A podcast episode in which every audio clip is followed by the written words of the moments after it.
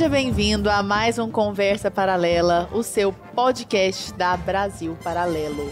Lembrando que toda terça-feira, no mesmo bate-horário, às 20 horas à noite, estamos aqui eu e Arthur Morrison, meu Boa amigo noite, que tá aqui boa do noite lado. A todos. Não se esqueça de ativar o seu sininho de notificação para não perder nenhuma das nossas conversas paralelas. E dá o like, né? E Dá- dar seu like, né? Já deixar seu comentário, já já falar que adorou o podcast sem nem ter escutado ainda, porque pode ter certeza de que você vai adorar, não tem a menor dúvida. e estamos aqui hoje numa vibe muito feminina e maravilhosa. Pessoas que têm muita coisa fantástica a dividir conosco. Estamos aqui com ninguém menos que Andréia Toledo, a famosa mãe dos 11. Não, não, não escutou errado, não. Dos 11. 11 mesmo, né, Andréia? Seja bem-vinda, Andréia. Que Obrigada, prazer te obrigada. receber. Muito obrigada. São 11 mesmo, Andréia? Não é São fake 11 news? Não, 11 vivos e um no céu. Olha, que benção. 11 Mas vivos. mas não, rápido, não são 11 pets, não são 11 gatos. Não assim. são 11 pets? Só pra eu entender, assim. 11 é, plantas? É, 11 seres humanos mesmo. 11 seres humanos e dois pets. Que Então coisa já são 13. E estamos aqui também com Simone Fusaro, fonoaudióloga, orientadora familiar, né, Simone? Isso. Mãe de três na terra, três no céu. Então, Três mãe de seis, seis almas maravilhosas que puderam ou ainda podem passar por aí. Simone, seja muito bem-vinda. Que prazer te receber aqui. E Simone que Obrigada. tem um curso na nossa plataforma da Escola da Família, né, Simone? Sim. eu puder tenho falar um pouquinho também? infância. Ah, é verdade. Fala É. pra nós um pouquinho desse curso. É, eu gravei aqui um curso, né, na, na plataforma falando sobre a primeira infância. Então, a importância, a riqueza desse período na vida, né, da criança. Eu trabalhei mais de 35 anos com crianças de 0 a 6 anos em escola e no consultório. Então, nesse curso eu vou abordando os marcos da infância, como trabalhar com, com cada etapa, né, dessa primeira infância. E tá tendo um retorno bacana aí, né? As pessoas estão gostando do curso. Pelo menos Nossa, têm me legal. procurado, têm me mandado mensagens dizendo que estão gostando bastante. Nossa, e esse curso, Simone, é incrível, assim, porque agora eu tô com uma filhinha de seis meses, né? Eu acho que eu vou ter que fazer esse curso aí pra poder aprender alguma coisa. Não fez ainda? não Arthur, eu pensei que já tinha feito. Não, já- Olha, Casa de Ferreira, espeto de pau, não. Arthur? Tem que aprender, tem muito que aprender. tá só começando, tá só engateando. Meninas, vou começar com a Andréia, então. Andréia, mãe dos 11. Isso. Por que não mãe de pet? Você pode... Não, só, só vou pintar uma cena aqui na sua cabeça, Já tá? começou com a polêmica. Não, aqui, já, tá? já começando com a polêmica. Ó, você podia estar com todo esse dinheiro pra você. Você podia estar viajando. Eu já te imagino assim, num iate, jogando dinheiro pra cima, né? Teoria da conspiração. Tá lá jogando dinheiro com seu marido, saradona de biquíni, com barriga chapadinha, com seis. São coisas tão importantes na vida, né? Assim, podia estar lá tomando um drink, tomando o que você quisesse. Eu até imagino um lugar paradisíaco, mas você escolheu 11 filhos. O que, que te deu na telha? O que aconteceu? Sim, não fui eu que escolhi. Escolhemos, né? Hum. Então, porque a partir que você monta uma família, você não é mais um. Então, a escolha não é só sua, a escolha é nossa. Para tudo, para absolutamente tudo numa família. Agora você diz, por que 11? Eu podia estar muito bem viajando. Será que eu ia estar feliz fazendo isso? Porque, olha, é uma coisa polêmica, mas cada filho é uma alegria. E você sabe disso. Cada filho que vem é uma alegria. Uma vez, uma amiga nossa, né, Simone? É, mãe de 18 filhos, perguntaram assim para ela: por que tantos filhos? Ela estava junto com o marido, ela olhou pro marido, deu um beijo nele e disse assim: porque eu amo. Então foi muito bonito. e a gente estava presente. Por que não, né? Isso, Exato. porque eu o amo. E, e a filha, tinha uma filha junto, e ela olhou para a filha e falou assim: Olha isso, olha que a beleza que é uma criatura, um ser de Deus. Então, o motivo está bem claro para gente, a olhos nus. Uhum. Então, quando a gente olha uma cena dessa, quando a gente vê uma alegria dessa, tudo compensa, né? Você sabe que eu tenho uma amiga, ela tem cinco, tem 30 anos, tem cinco. Minha xará, Lara Lomazzi, se ela estiver assistindo aqui, até um beijo pra ela. Uma vez é, perguntaram pra ela isso no elevador, acho que ela tava no elevador e alguém falou: Ah, que negócio, não tem televisão em casa, tá, tá, tá, é, aquela, aquela conversa de sempre. E ela falou assim: Mas por que cinco filhos? Tá doida? Cinco filhos, você é tão novinha desse jeito? Ela tirou o celular com a foto da família inteira, mostrou e falou assim: Qual desses você acha que não tinha que ter nascido? Sim. Qual desses que não era pra ter nascido? Deixa eu entender aqui, o que, que você quer dizer? Ah, por que, que você não parou no terceiro, não parou no segundo? Não, mas qual que você queria matar aqui? Que não, que não tivesse nascido, então, né? É uma E- prepotência desse povo, assim, como se quisesse mandar na sua vida e você não pudesse ter mais do que, sei lá, um filho, dois filhos, um cachorro, Você uma sabe tartaruga. que uma sabe? vez a minha avó falecida já me disse uma coisa. É, quando eu chegava e contava, vó Andréia tá grávida de novo. Ela falava assim pra mim, muito bem, filha, melhor mais um do que menos um. Que menos um. Então, isso é uma, é uma frase forte que choca um pouquinho, mas que faz a pessoa pensar, né? Nossa, realmente é melhor mais um do que menos um, né? Igual você disse, qual desses você escolheria pra matar? É isso mesmo, né? É isso. Isso é, é muito legal da gente estar falando de maternidade, né? Porque é algo, é uma pauta que está sempre aí, mas às, às vezes eu acho que as pessoas têm, sei lá, meio pudores ou meio medo, de, ou, ou- ou certos preconceitos também de falar a respeito disso, né? Se, porque, Eu por acho exemplo- que são preconceitos mesmo, porque as pessoas hoje, é, toda a mentalidade moderna traz pra gente que é, é de um modo pejorativo a família grande. Sim, né? sim. Então, assim, ah, você não tem televisão em casa, ou como você não tem outro tipo de distração. E, e- e- não é, não é isso, não tem nada a ver com isso. Não né? é só pobre que Então- tem família grande, Não, assim, não. né? Porque fica a galera ah, é só pobre, é só pobre que tem não tem família, outra porque não coisa tem para fazer, né? Não né? sabe? E- então, assim, não é isso. Veja bem, muito pelo contrário. né? Na verdade, quando você está aberto a essa possibilidade, é porque você entendeu o valor da pessoa. Né? Então, você não está instrumentalizando o ato conjugal ou a possibilidade de ter filhos. Você não tá, aquilo não está em benefício de um prazer. Ah, eu, eu, eu quero ser mãe. né? Então, o meu sonho é ser mãe. Aí eu realizo o meu sonho tendo uma menininha e talvez um menininho, né? Se der sorte. Que aí é onde cada um, né? Eu compro uma bonequinha, compro um bonequinho. É bom que a mãe já projeta tudo na filha, o pai projeta tudo, no pai. filho, aquela tudo- coisa muito saudável. Pronto, acabou, pronto, acabou. Sim. né? Agora, quando a gente entende o valor da vida humana, né? Então não tem viagem de iate, não tem corpinho saradinho, não tem nada Gente, disso. mas eu né? achei que era isso que importava na vida. Contém ironia aqui, tá? Porque a gente já falou isso, o índice de analfabetismo funcional no Brasil é muito alto. Então, explicar, a, né? a questão da ironia não. Tem muita Às gente que não, não, vai, pega, né? né? Não vai. Então, isso é o que verdadeiramente importa, assim, né? E, e o Arthur tava falando uma coisa interessante, dessa coisa de, ah, não é só pobre que tem muito filho, rico também tem. As pessoas não perguntam isso pra vocês, não? Acho que talvez principalmente pra Andréia, pela quantidade de filhos, né? Assim, é. Ah, também algum é fácil, né? comentário, é, algum comentário tipo isso. Ah, não, é também fácil ter 11 filhos, porque também rica desse jeito. Você é tão rica desse jeito, André? Assim? Sou. Sou super rica. Parou a Ferrari lá embaixo. No Sou super rica. De saúde, de alegria, de felicidade. Agora, de dinheiro, não. De trabalho, né, Andréia? Muito, trabalho. Mas de dinheiro, não. É, As pessoas não entendem é, que, às vezes, ter 10 filhos custa o mesmo tanto de você ter três filhos. Por exemplo, vou te dar um exemplo. Vamos ao McDonald's. Então, igual a Simone falou, se você tem dois filhos, uma promoção para um, uma promoçãozinha para outro. Então, tudo bonitinho. Agora, vai uma família numerosa no McDonald's. É a promoção do dia. É um para cada um, pega o refrigerante, divide. E cadê? Onde eles estão tristes? Muito pelo contrário. Estão muito felizes em poder dividir, sabe que vai ser a promoção. batata no ovo. Vai- E é isso aí, essa, essa alegria que se tem. Dificuldade? Se tem. Confusão, briga? Se Opa! tem, e muito. Mas eles não conseguem é, se ver numa família pequena. Por exemplo, olha, eu tenho uma filha que ela ama ficar sozinha. Duas horas. Daí a pouco ela começa, não, cadê o povo dessa casa? Cadê todo mundo? Viajamos um dia e ela quis ficar, maior de idade, ficou em casa. Quando nós chegamos, ela falou assim: mãe, eu nem comi, porque eu não tenho vontade de comer, não tem ninguém aqui em casa. então é isso, né? É o valor que se, igual a Simone disse, é o valor que começa a representar a vida da do outro, a sua própria vida. E são nesses pequenos detalhes Uhum. que faz a gente feliz, que faz a gente ser é, uma pessoa mais iluminada, né?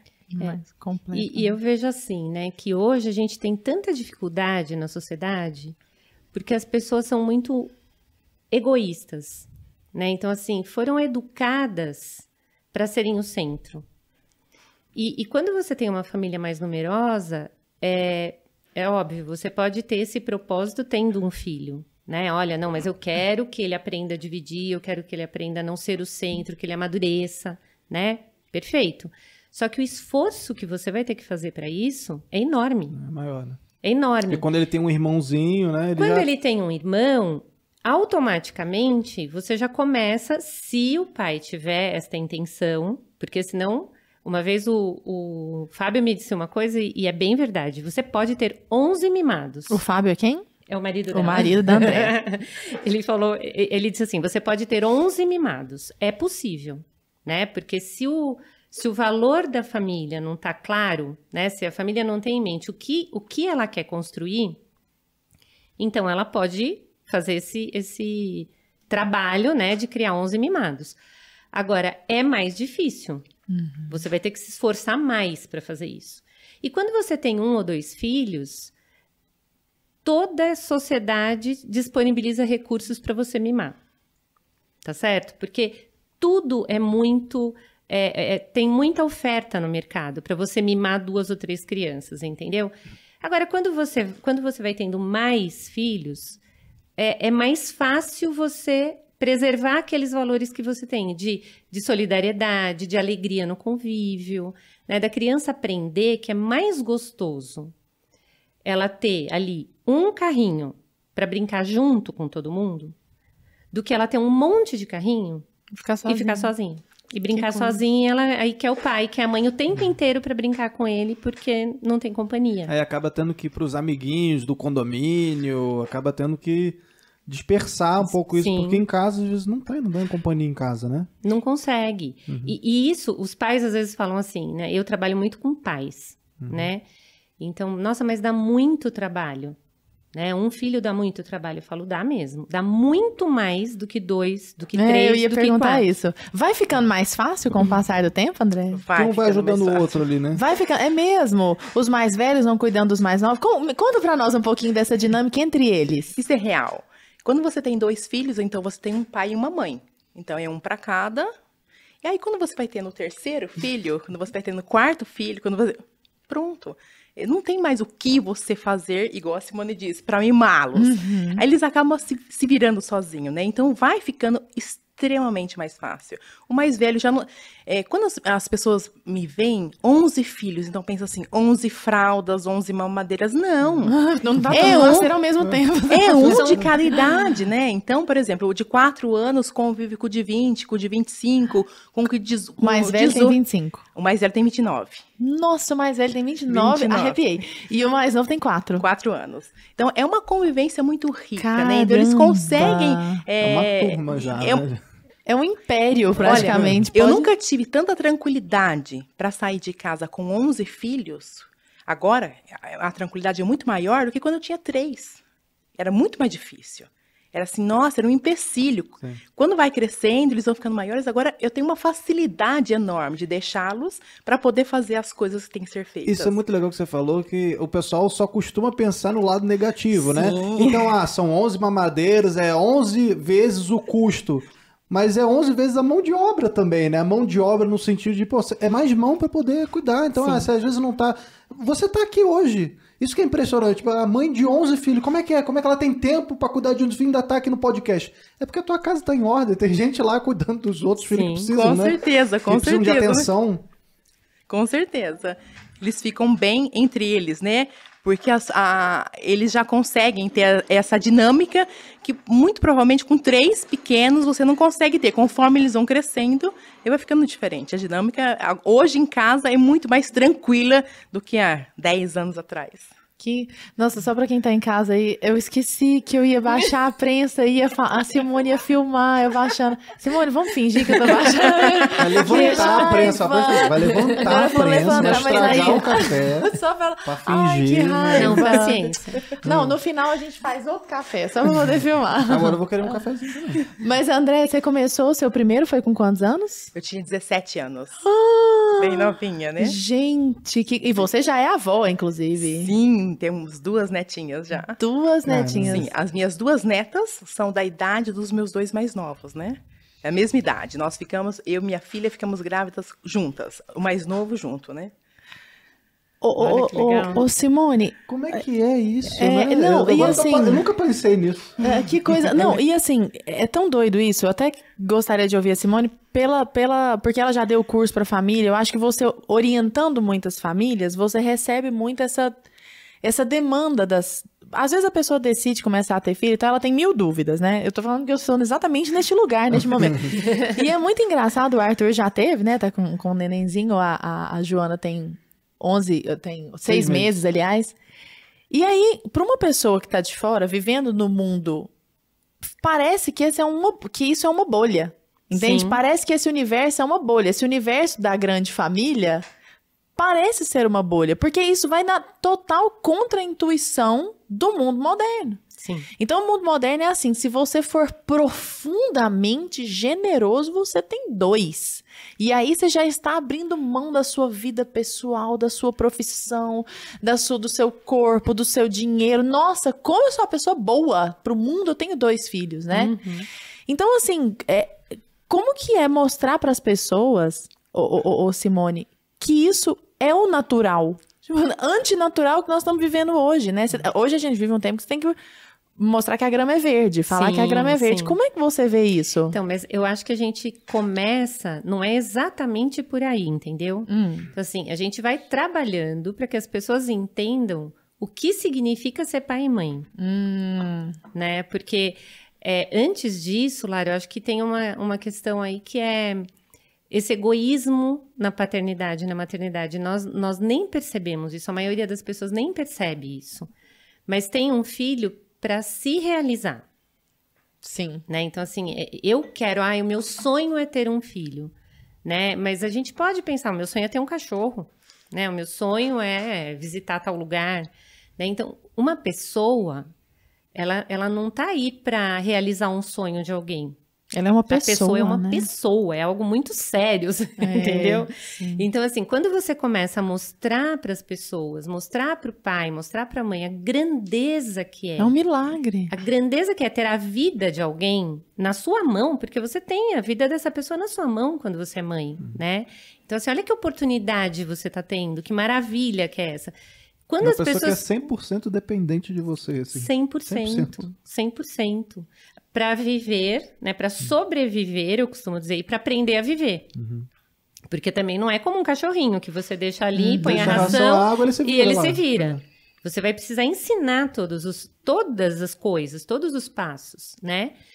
É, então, quando você vai despertando as pessoas para isso, aí elas vão vendo a grandeza de ter filhos, né? Eu, eu uma vez fiz uma live com a Andrea e depois uma seguidora, né?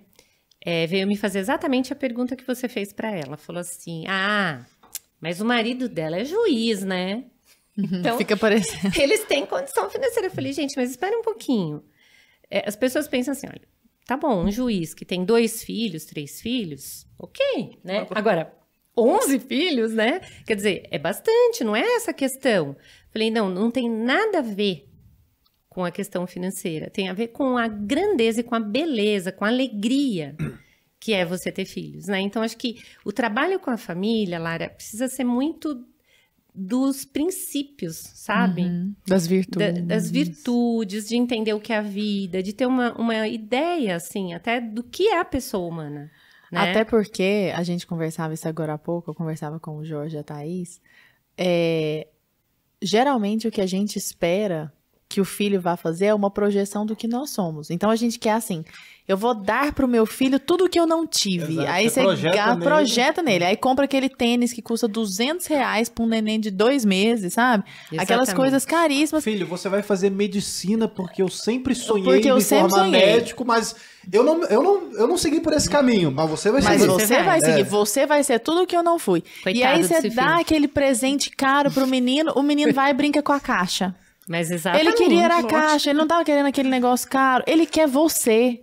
E você não custa dinheiro, né? Mas sabe, Lara, criança é simples. Nós é que complicamos. A criança é simples. Não é, André? Sim, muito criança simples. é muito simples. A criança se contenta com muito pouco. Mas é que nós criamos as necessidades. Entendeu? Então, assim, às vezes a mãe fala assim: ah, eu, não, mas eu preciso trabalhar esse tanto, tal, tal, tal, porque é difícil manter a casa. É difícil manter do modo que você se propõe a manter. Né? Porque se a gente for pensar no que é necessário mesmo, poderia ser bem menos. Uhum. Entendeu? Então, assim, a gente não pode também projetar. é, é, não tenho nada contra que a mãe trabalhe, que tenha sua atividade profissional. Eu mesma sempre tive, né? E, e tudo bem. Mas a gente não pode usar isso como desculpa. Entendeu? Então, uma coisa é a sua atividade profissional, outra coisa é a sua família. Então, não significa que você está trabalhando porque você precisa sustentar, então vou trabalhar muito, não posso ter mais um filho, porque imagina, eu mal consigo sustentar um, como que eu vou sustentar dois, três, quatro? Tem uma Sim. coisa que eu ouço muito, né? Imagino que vocês, muito mais do que eu, né? Que é aquela coisa do, do tipo. Ah, mas por que colocar mais uma criança nesse mundo? Entendeu? Tipo, olha, olha pro Pra mundo à sua volta. Olha pro mundo à sua volta, só degradação. Por que continuar? Por que botar mais. Nossa, sabe? por que é botar mais boa. filho no mundo? E Eu não sei se, se vocês vão me responder mais por esse caminho, mas eu fico pensando assim, eu falei, cara, nossos avós eles sobreviveram guerras, sobreviveram um monte de coisa, assim, o mundo era tão pior, do ponto de vista até do capitalismo, da- das coisas todas, assim, hoje a gente tem tanta facilidade. Facilidade. Cara, antes não existia, sei lá, antes da privada, né? eu cagava no chão, cara, num buraco, entendeu? Hoje a gente tem tecnologia, a gente tem tudo, a gente sabe, pô, a gente consegue guardar uma comida numa geladeira, sabe que não vai apodrecer o negócio, entendeu? Sim. Eu e sempre- aí fica essa, essa questionamento, né? O que, que você, o que que você Então, eu- responde? Eu sempre respondo assim: no mundo que a gente está, por que não ter mais uma pessoa boa? Por que não? Por que deixar só um? Se eu posso ter cinco bons. Então é isso mesmo, né? Então, ai, mas é tudo muito difícil. é- Gente, minha avó não tinha fralda descartável, minha avó não tinha máquina de lavar, roupa, minha, minha avó não tinha máquina de, de, de, de lavar louça. E teve seis, sete, oito filhos. Qual que é a dificuldade que nós temos hoje? É igual a Simone disse, é nós criamos necessidade. Saiu uma reportagem eh, essa semana, não sei aonde, mas que dizia que ter um filho aqui em São Paulo até 18 anos você gastaria 2 milhões de reais. Eu falei assim, bom, eu sou péssima de matemática, mas os meus 11 filhos, Você não os meus chegou 11, nessa soma acho que nem a metade, nem a- com certeza absoluta, nem perto da metade. Então, cadê?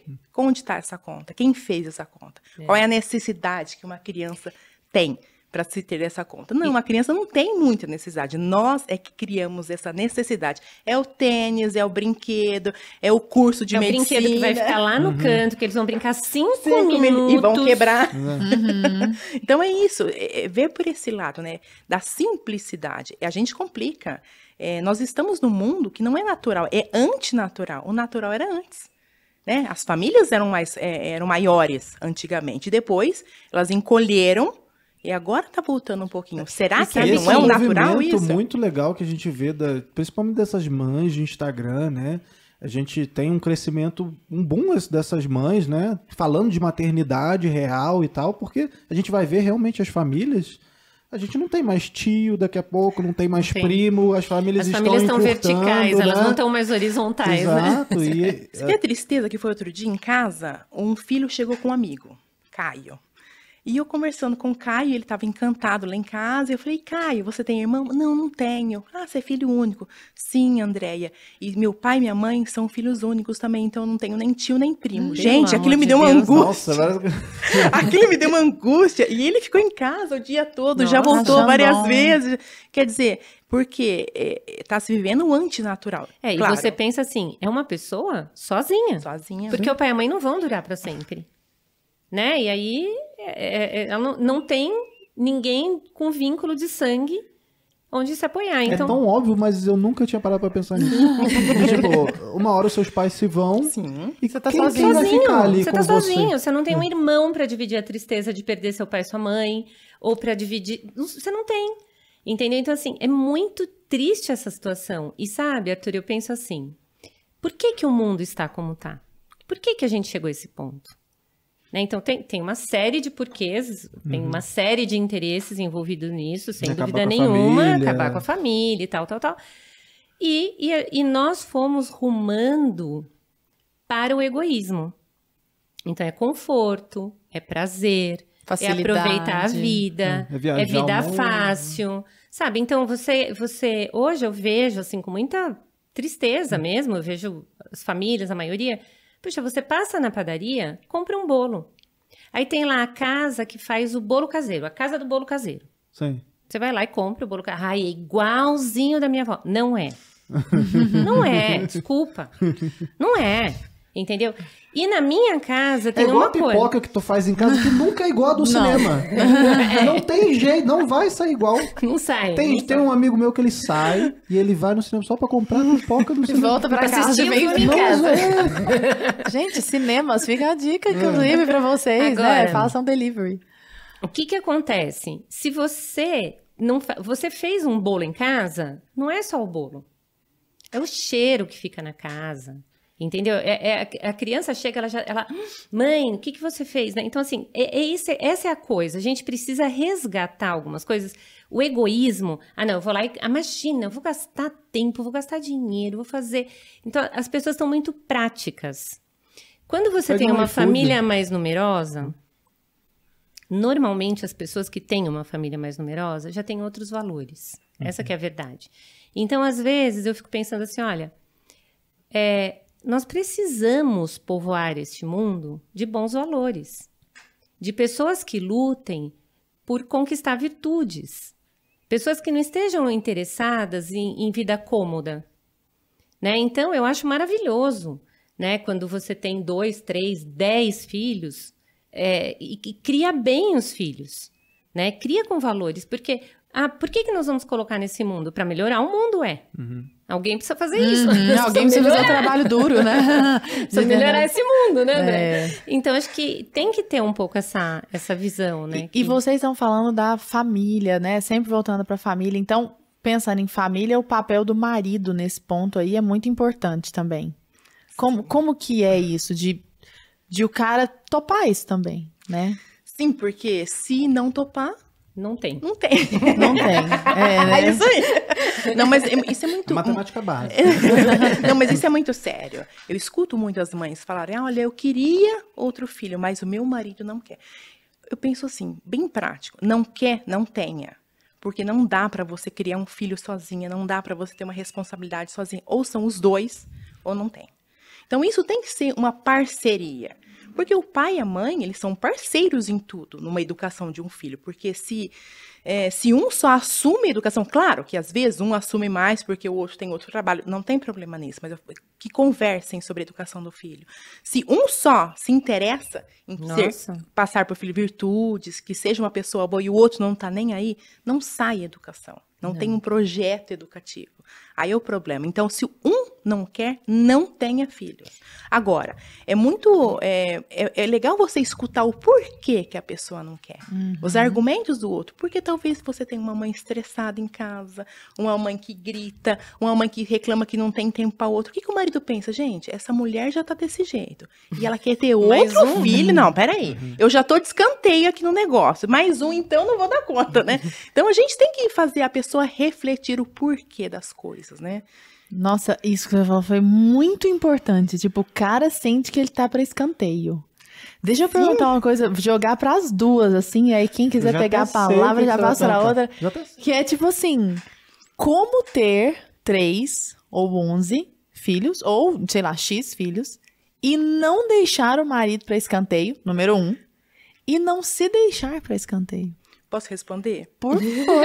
Eu, eu- mas eu, gostaria de ouvir as duas. Então, joguem uma pra outra, porque essa eu acho que é a, a grande pergunta, né? Você sabe por quê, Lara? A gente na vida tem que ter prioridade. Qual que é a sua prioridade? Aquilo que é a sua prioridade, você consegue fazer. Vai falar pra mim que você tem um casamento amanhã, você precisa comprar um sapato. Você vai fazer das tripas o coração pra ir no shopping comprar o sapato, porque é a sua prioridade comprar o sapato. Então, a partir do momento que a gente tem uma prioridade, isso sai. Quer ver que bonitinho que foi esse final de semana a gente viajou? E o meu filho de quatro anos perguntou assim: Mamãe, de quem você gosta mais? De mim ou do papai?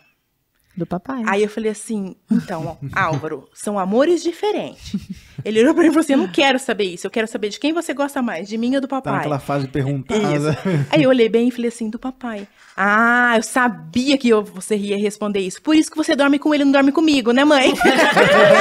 Gente, a criança Pronto, é tão simples. meu Deus do céu. Simples assim. Mas, é, mas, mas tem que ser assim, não tem? certeza. O marido tem que vir antes dos filhos, Mas porque isso senão que, não, não que é isso que a Andrea estava falando, eu acho que assim, é, é o básico. É o, é o básico, mas é aquela coisa, né? O óbvio tem que ser Tem. dito. Aham. Porque o que acontece? Hoje em dia, as pessoas casam porque escolheram livremente aquela pessoa, se apaixonaram, casam, e quando tem o filho, focam no filho. Esquece um ao outro. Esquecem do outro. Primeiro são os filhos, Então, nesse caso. mas né? é que o filho saiu da minha barriga. Sim. O marido não é nem parente, né? Porque... sangue no meu marido, sangue. o marido não é nem parente, afinal de contas. Então, assim, não. Eu escolhi essa pessoa para ser o meu parceiro da vida. Ele é que vai ser o meu parceiro. O meu, fi- o meu filho não é meu. Tá certo? O filho. eu- eu- isso eu sempre falei para os meus filhos e eles já sabem decor. Eu falo assim: ó, vocês são emprestados. Tá certo? Então, assim, a gente recebe, é um presente enorme, é um dom maravilhoso. Você educa, você acompanha, você vai estar sempre ali. Mas o sonho de todo pai e toda mãe é que o filho voe. A gente não, não é para ter o filho Sim. embaixo da asa, tá certo? Então, assim, aquele filho, ele tá ali emprestado. E- e- lá em casa, até por causa da nossa fé, eu falo, você, Deus me emprestou e o meu papel é deixar vocês prontinhos para voltar para ele. Ai, mas não dá uma dorzinha Tá no coração. Vai saindo um, vai saindo outro. Você sabe, Olha, Lara, dá uma alegria tão grande. É. Não, minha na verdade, eu tô aqui bancando o advogado do diabo. Acho que vocês estão percebendo, né? É. Fazendo as perguntas que as pessoas sempre fazem. A, a minha filha segunda casou, agora em, em janeiro, né? E foi uma alegria tão grande. Então, assim, algumas pessoas falavam, ai, você vai passar na frente do quarto dela, né? Você E vai vai, sentir. vazio. Olha, passou 15 dias, o quarto dela virou um escritório. Já tava em tempo. Eu tô lá trabalhando. Tava precisando daquele espaço. Finalmente, minha filha, Casa demorou. logo, pelo amor de Deus, que eu quero botar meu computador ali. Mas você sabe, Lara, que a gente tem que tomar cuidado quando a gente fala assim, o marido em primeiro lugar, que, que o que vem na mente das pessoas? Que o tempo que uma mãe tem, é, é o tempo físico é do marido. Não é isso. Eu, se eu tenho um bebê pequeno, se eu tenho um bebê recém-nascido, se eu tenho criança, gente, 99% do meu ser do tempo bebê, não tem ser do jeito. bebê, não tem jeito, 24 horas. Ele precisa O disso. que acontece, se essa prioridade está bem definida na minha cabeça, ele é prioridade. Então você começa ali atos pequenos, gestos. Olha, o papai gosta disso, vamos deixar para ele. O papai vai chegar. Você começa já a sua prioridade é ensinar as crianças também E essa às vezes coisa, é né? Esse simples, né, cuidado. Andréia? É dar um beijo. Sim. É, é, é- é falar que ama. Deixá-lo participar da, falta. da- do neném ali, da, da- Sim. do cuidado com o neném. Porque às vezes a, a gente pensa assim, ah, eu vou ter que dedicar um tempo enorme. Olha, ele é adulto. Ele sabe o que está acontecendo ali, ele participa da situação. Quando você tem um filho pequeno, é, é de fato cansativo. Seria muita imaturidade da parte dele ele querer que você dividisse o mesmo tempo tem com o neném Não ainda, tem né? como. Mas Nem eu ele acho quer, que é isso deve óbvio. ter demais. Muito. O cara Muito. que olha e fala assim, você me deixou de lá, depois nasceu o neném. Você fala, Nossa, muito bem, né? O que, que isso significa que eu sou uma boa mãe, porque... E tem ao contrário também, viu?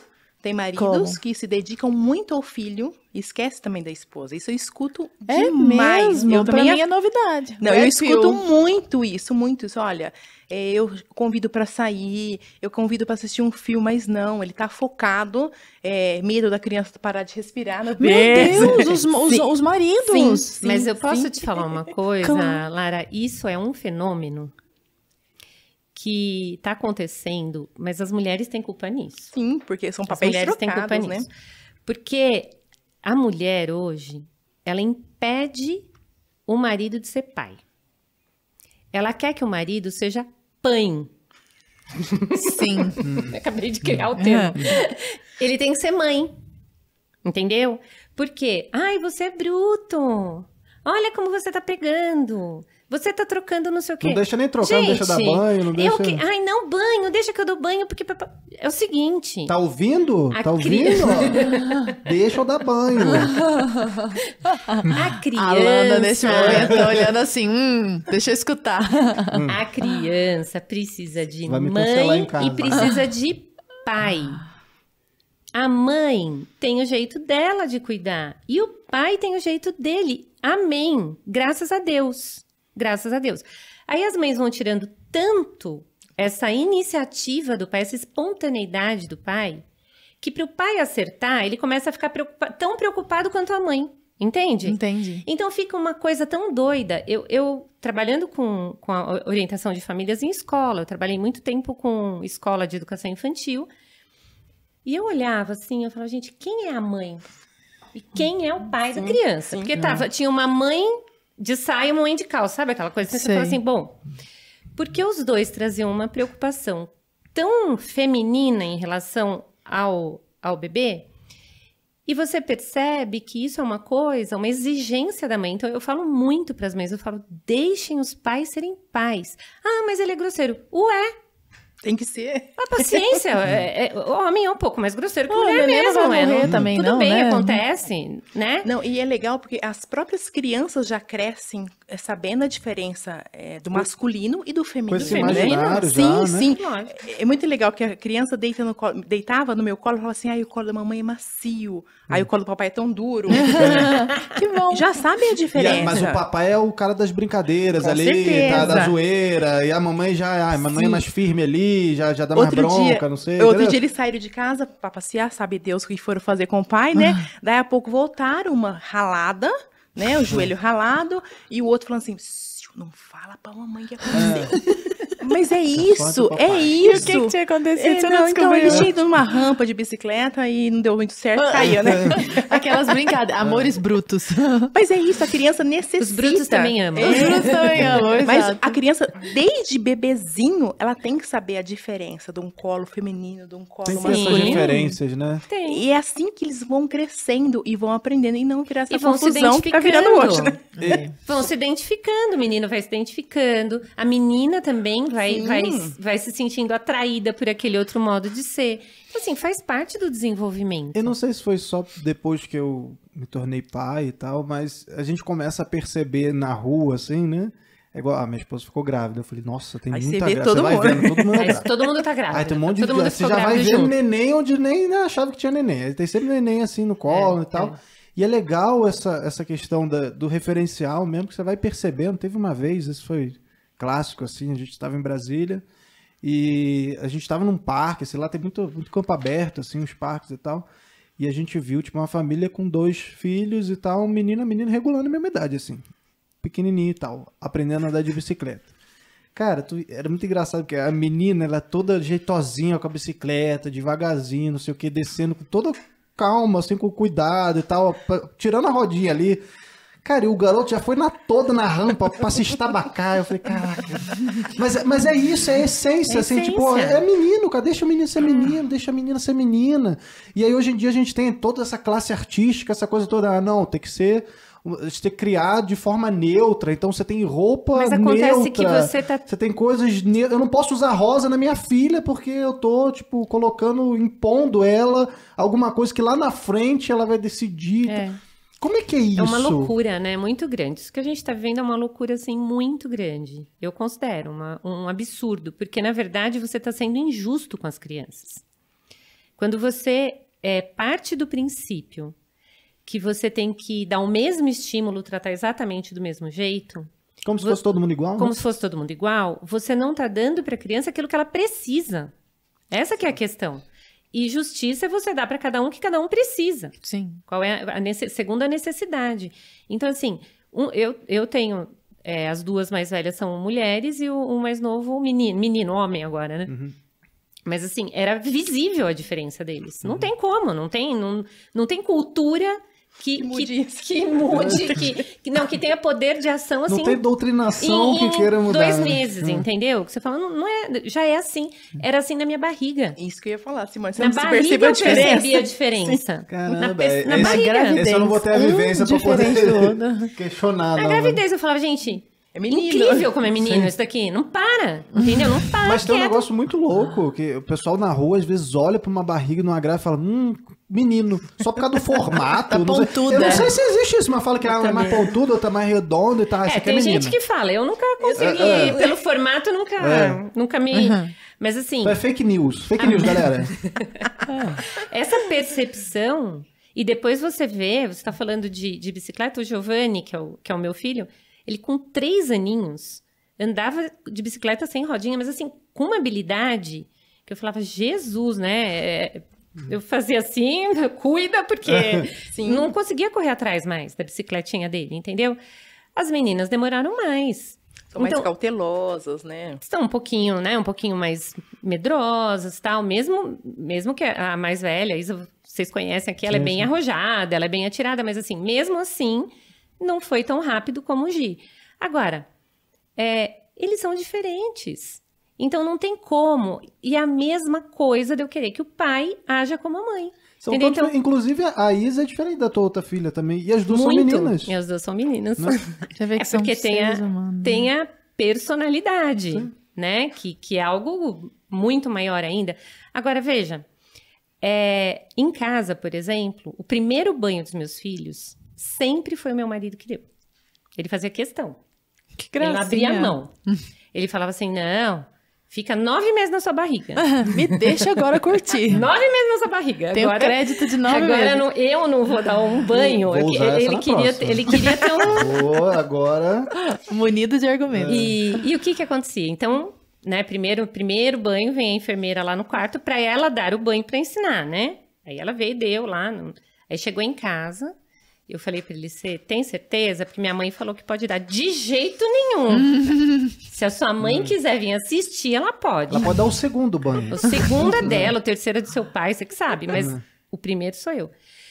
E foi tão legal. Gente, isso fez tanto, assim, Vínculo, fez tanto né? sentido para ele e, e para as crianças, porque assim, o primeiro banho foi eu que dei. O primeiro banho foi eu que dei. Então, assim, eu acho bacana. E lógico, teve lá as dificuldades dele, mas ele se virou super bem, entendeu? E eu uso Não a seguinte afogou a criança, não. Não, estão todos vivos aí, também os que estão no céu. Não foi por causa disso, foi antes de nascer. Ele não afogou nenhum. né? Então, assim, e o que, que eu acho bacana, né? Que é, é, foi do jeito dele. Eu costumo usar assim, quando eu vejo que eu não vou dar conta, que eu vou dar um palpite, eu saio de perto. Entendeu? Se eu não vou deixar ele ser pai, Também não vou atrapalhar, né? então eu saio de perto. Se eu vou atrapalhar, eu, eu, eu vejo uma coisa que eu não tô gostando muito, que eu, eu vou ficar com medo. Então eu falo, deixa eu ir embora, que ele é responsável. Ele ama as crianças tanto E quanto você eu. confia nele. que Nossa, eu acho que é muito Esse é o importante. problema. Hoje, as mães não confiam. Não Por confiam. quê? Porque ninguém faz melhor do que eu. É. Olha, quer ver uma coisa? O pai tem muita dificuldade em combinar roupas, né? Então põe nas crianças. As fotos que eu tenho em casa, que o Fábio levava as crianças para me visitar na maternidade, é de chorar. Mas pô, que legal, Pode tem uma história assim, legal. né? Porque faz parte da natureza do homem. A maioria, não, não é 100%, que tem aqueles Ah, que... meu marido combina bem. Então, tem aqueles que combinam. Mas não se preocupam com isso, não tem problema. Porque a criança Por vai que, que isso é importante de alguma a forma? criança vai ser menos ou mais porque a roupa não tá combinando. E hoje em dia, a mãe não deixa. Que tá bom, o pai põe a fralda de trás pra frente, põe a- o body que não combina com a calça. Não, acontece nada. Só que nós, mães, achamos que isso é o fim do mundo. E vamos impedindo o pai. De Olha só, participar. vamos impedindo o pai de participar. Só que, quando chega naquela fase que a gente sabe, na pré-adolescência, na adolescência, o que, que uma mãe precisa? Ela precisa de um pai. Uhum. Precisa de um pai ali.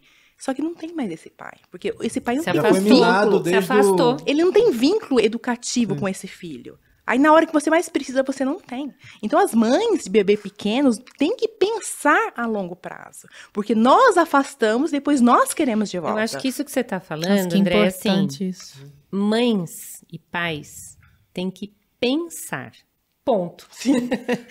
Entendeu? Porque assim, hoje em dia, as pessoas criam os filhos é, assim, como se fosse um. Um petzinho, toque de né? caixa. Lá, olha, tal. E é um negócio meio Não. assim, a toque de caixa, não, não pensa muito, né? Eu tenho que trabalhar, eu vou deixar aqui, vou deixar ali, levo com a mala para casa da avó, fica na casa da avó, depois o outro passa e busca. A criança vem dormindo para a escola, a criança dormiu no quarto lá em casa, acorda na escola, olhando para a cara da professora e fala: Meu Deus, coitada dessa criança, né? Não tem. É como se a criança estivesse atrapalhando os pais o tempo inteiro, né? Ela, às, às vezes eu uso uma, uma metáfora assim, então eu falo: Olha, é como se, tivesse, como se eu estivesse carregando uma malinha. Uhum. Aí ela tá sempre comigo, mas é bom. É bom, porque você sai com ela dormindo, leva pra cá, leva pra lá, a criança não sabe o que tá acontecendo, não tem rotina, né? Agora, precisa pensar que tipo de pessoa eu quero formar. Né? Então, quem eu tô formando aqui? Porque quando a gente tem isso claro, começa a ficar claro muita coisa. Você começa a ver que sozinha você não dá conta. Sabe? Que eh, você e o seu marido né? Então, mas o pai ele vai participar como em todas as decisões de, de quando é, estamos juntos, estamos fazendo uma coisa junto, que, que a criança perceba que não adianta pedir para a mãe e não conseguiu e vai pedir para o pai. É uma equipe. Porque a, a meta tá combinada, todo mundo tá trabalhando com o mesmo objetivo. Então, ó, não adianta, pediu pra mamãe e foi não, nem adianta pedir papai. Sim. E o contrário. Que legal. Então, acho que quando os pais pensam, quando eles planejam, quando eles projetam, gente, é maravilhoso, assim, é, é, é, um, é um crescimento para a família inteira. Não tem como você pensar que você perdeu tempo. Ah, se eu tivesse tido menos filhos, ou se eu tivesse continuado a minha profissão hoje, eu seria XYZ, né? Não. Porque a pessoa que você é hoje, você não seria de jeito nenhum se você não tivesse passado por esse processo Sim. né? Então, é, eu acho que isso que a Andrea está falando, pensar a longo prazo, porque educação não é uma coisa de, de dia seguinte. É um processo longo, árduo, tá? Então, assim, Que dá é uns frutos ter- maravilhosos, né? É fácil ter 11 filhos, André? Não, lógico que não. Claro que não. Não é fácil ter um, não é fácil ter dois, não é fácil ter 11, gente. Difícil ter Mas filho. acho que a pergunta é, compensa no Opa. fim? Essa que é a pergunta, né? Porque é fácil. É claro que não é Bom, e antes fácil. da André aqui responder, eu queria pedir para você deixar o seu like, né? Se você tá gostando desse conteúdo tão incrível que a gente está aqui falando, né? Trazendo esse debate aí para a mesa. Então, por favor, deixa o seu like, digita aí nos comentários o que, que você tá achando. Você que tá nos assistindo aí ao vivo, é muito importante pra gente. Vamos lá, André. Isso, Simone, é muito importante, né? Pensar na educação. Mas não só pensar, a gente tem que conversar, né? Sim. A comunicação entre um pai e uma mãe é importantérrimo. Não sei se existe essa palavra lá. Já existe agora. Acabamos Mas- de- Acabou de Volpe, criar. Tem no Volpe? Mas, Não, vou no registro superlativo. mas é muito importante, porque a gente vive uma correria que a gente não tem tempo pra nada, nem pra conversar. Nem pra conversar. E como que a gente vai pensar numa educação de um filho sem, a conversar. maldita comunicação? André, você fala do seu. Você não falou o nome dele uma vez. No entanto, eu já me sinto. É, é até porque não é o foco, né? É claro, não tô, isso não é uma crítica. Mas assim, dá pra ver no seu olhinho. Eu não sei quem tá aqui vendo na, na câmera, mas dá pra ver no seu olhinho uma. uma uma, uma sinergia, tipo, é meu parceiro de vida. E você já tem netos. Então, quer dizer, não é pra falar que conheceu ontem, tá no fogo da paixão, né? Já foram 11, 11 filhos e dois netos. É, como que é a parte do relacionamento do casal com os filhos? Assim, o namoro, essa parte do momento a dois, como, como vocês manejam isso? Então, pergunto assim, pra- mu- perguntam muito pra mim, mas vocês têm tempo? Eu respondo assim, nu e cru. Mas se a gente não tivesse tempo, como que ia ter 11? Olha, eu acho que a gente não, não Essa é ia. boa. Não ia. Na Olha, lata, essa foi na lata. Olha, capacidade argumentativa, Não. nota 10. Ela é colérica. São duas. São duas coléricas. Mas é isso, igual a gente dizia, né? É a prioridade. Qual que é a prioridade, gente? Se a prioridade é o marido, se a prioridade é a esposa, tempo a gente acha. Tempo a gente que E faz. os né? filhos gostam. amam. Os filhos amam que os pais se deem bem. Eles amam. Então, eles adoram por mais que eles tenham ciúme, eu- agora eu vou falar da Isa, tá? Por favor. Ao vivo. Por favor, Então. por favor. Ah, é porque a sei. Isa trabalha aqui na Brasil Paralelo.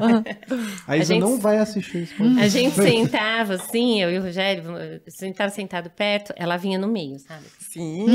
Vinha com a cabecinha no meio, assim, né? Já, Aí- já consegui até imaginar isso. menos. pequenininha, ela vinha, eu quero sentar aqui, ela falava, né? Aí o Rogério falava assim: não, não, aqui é o lugar da mamãe.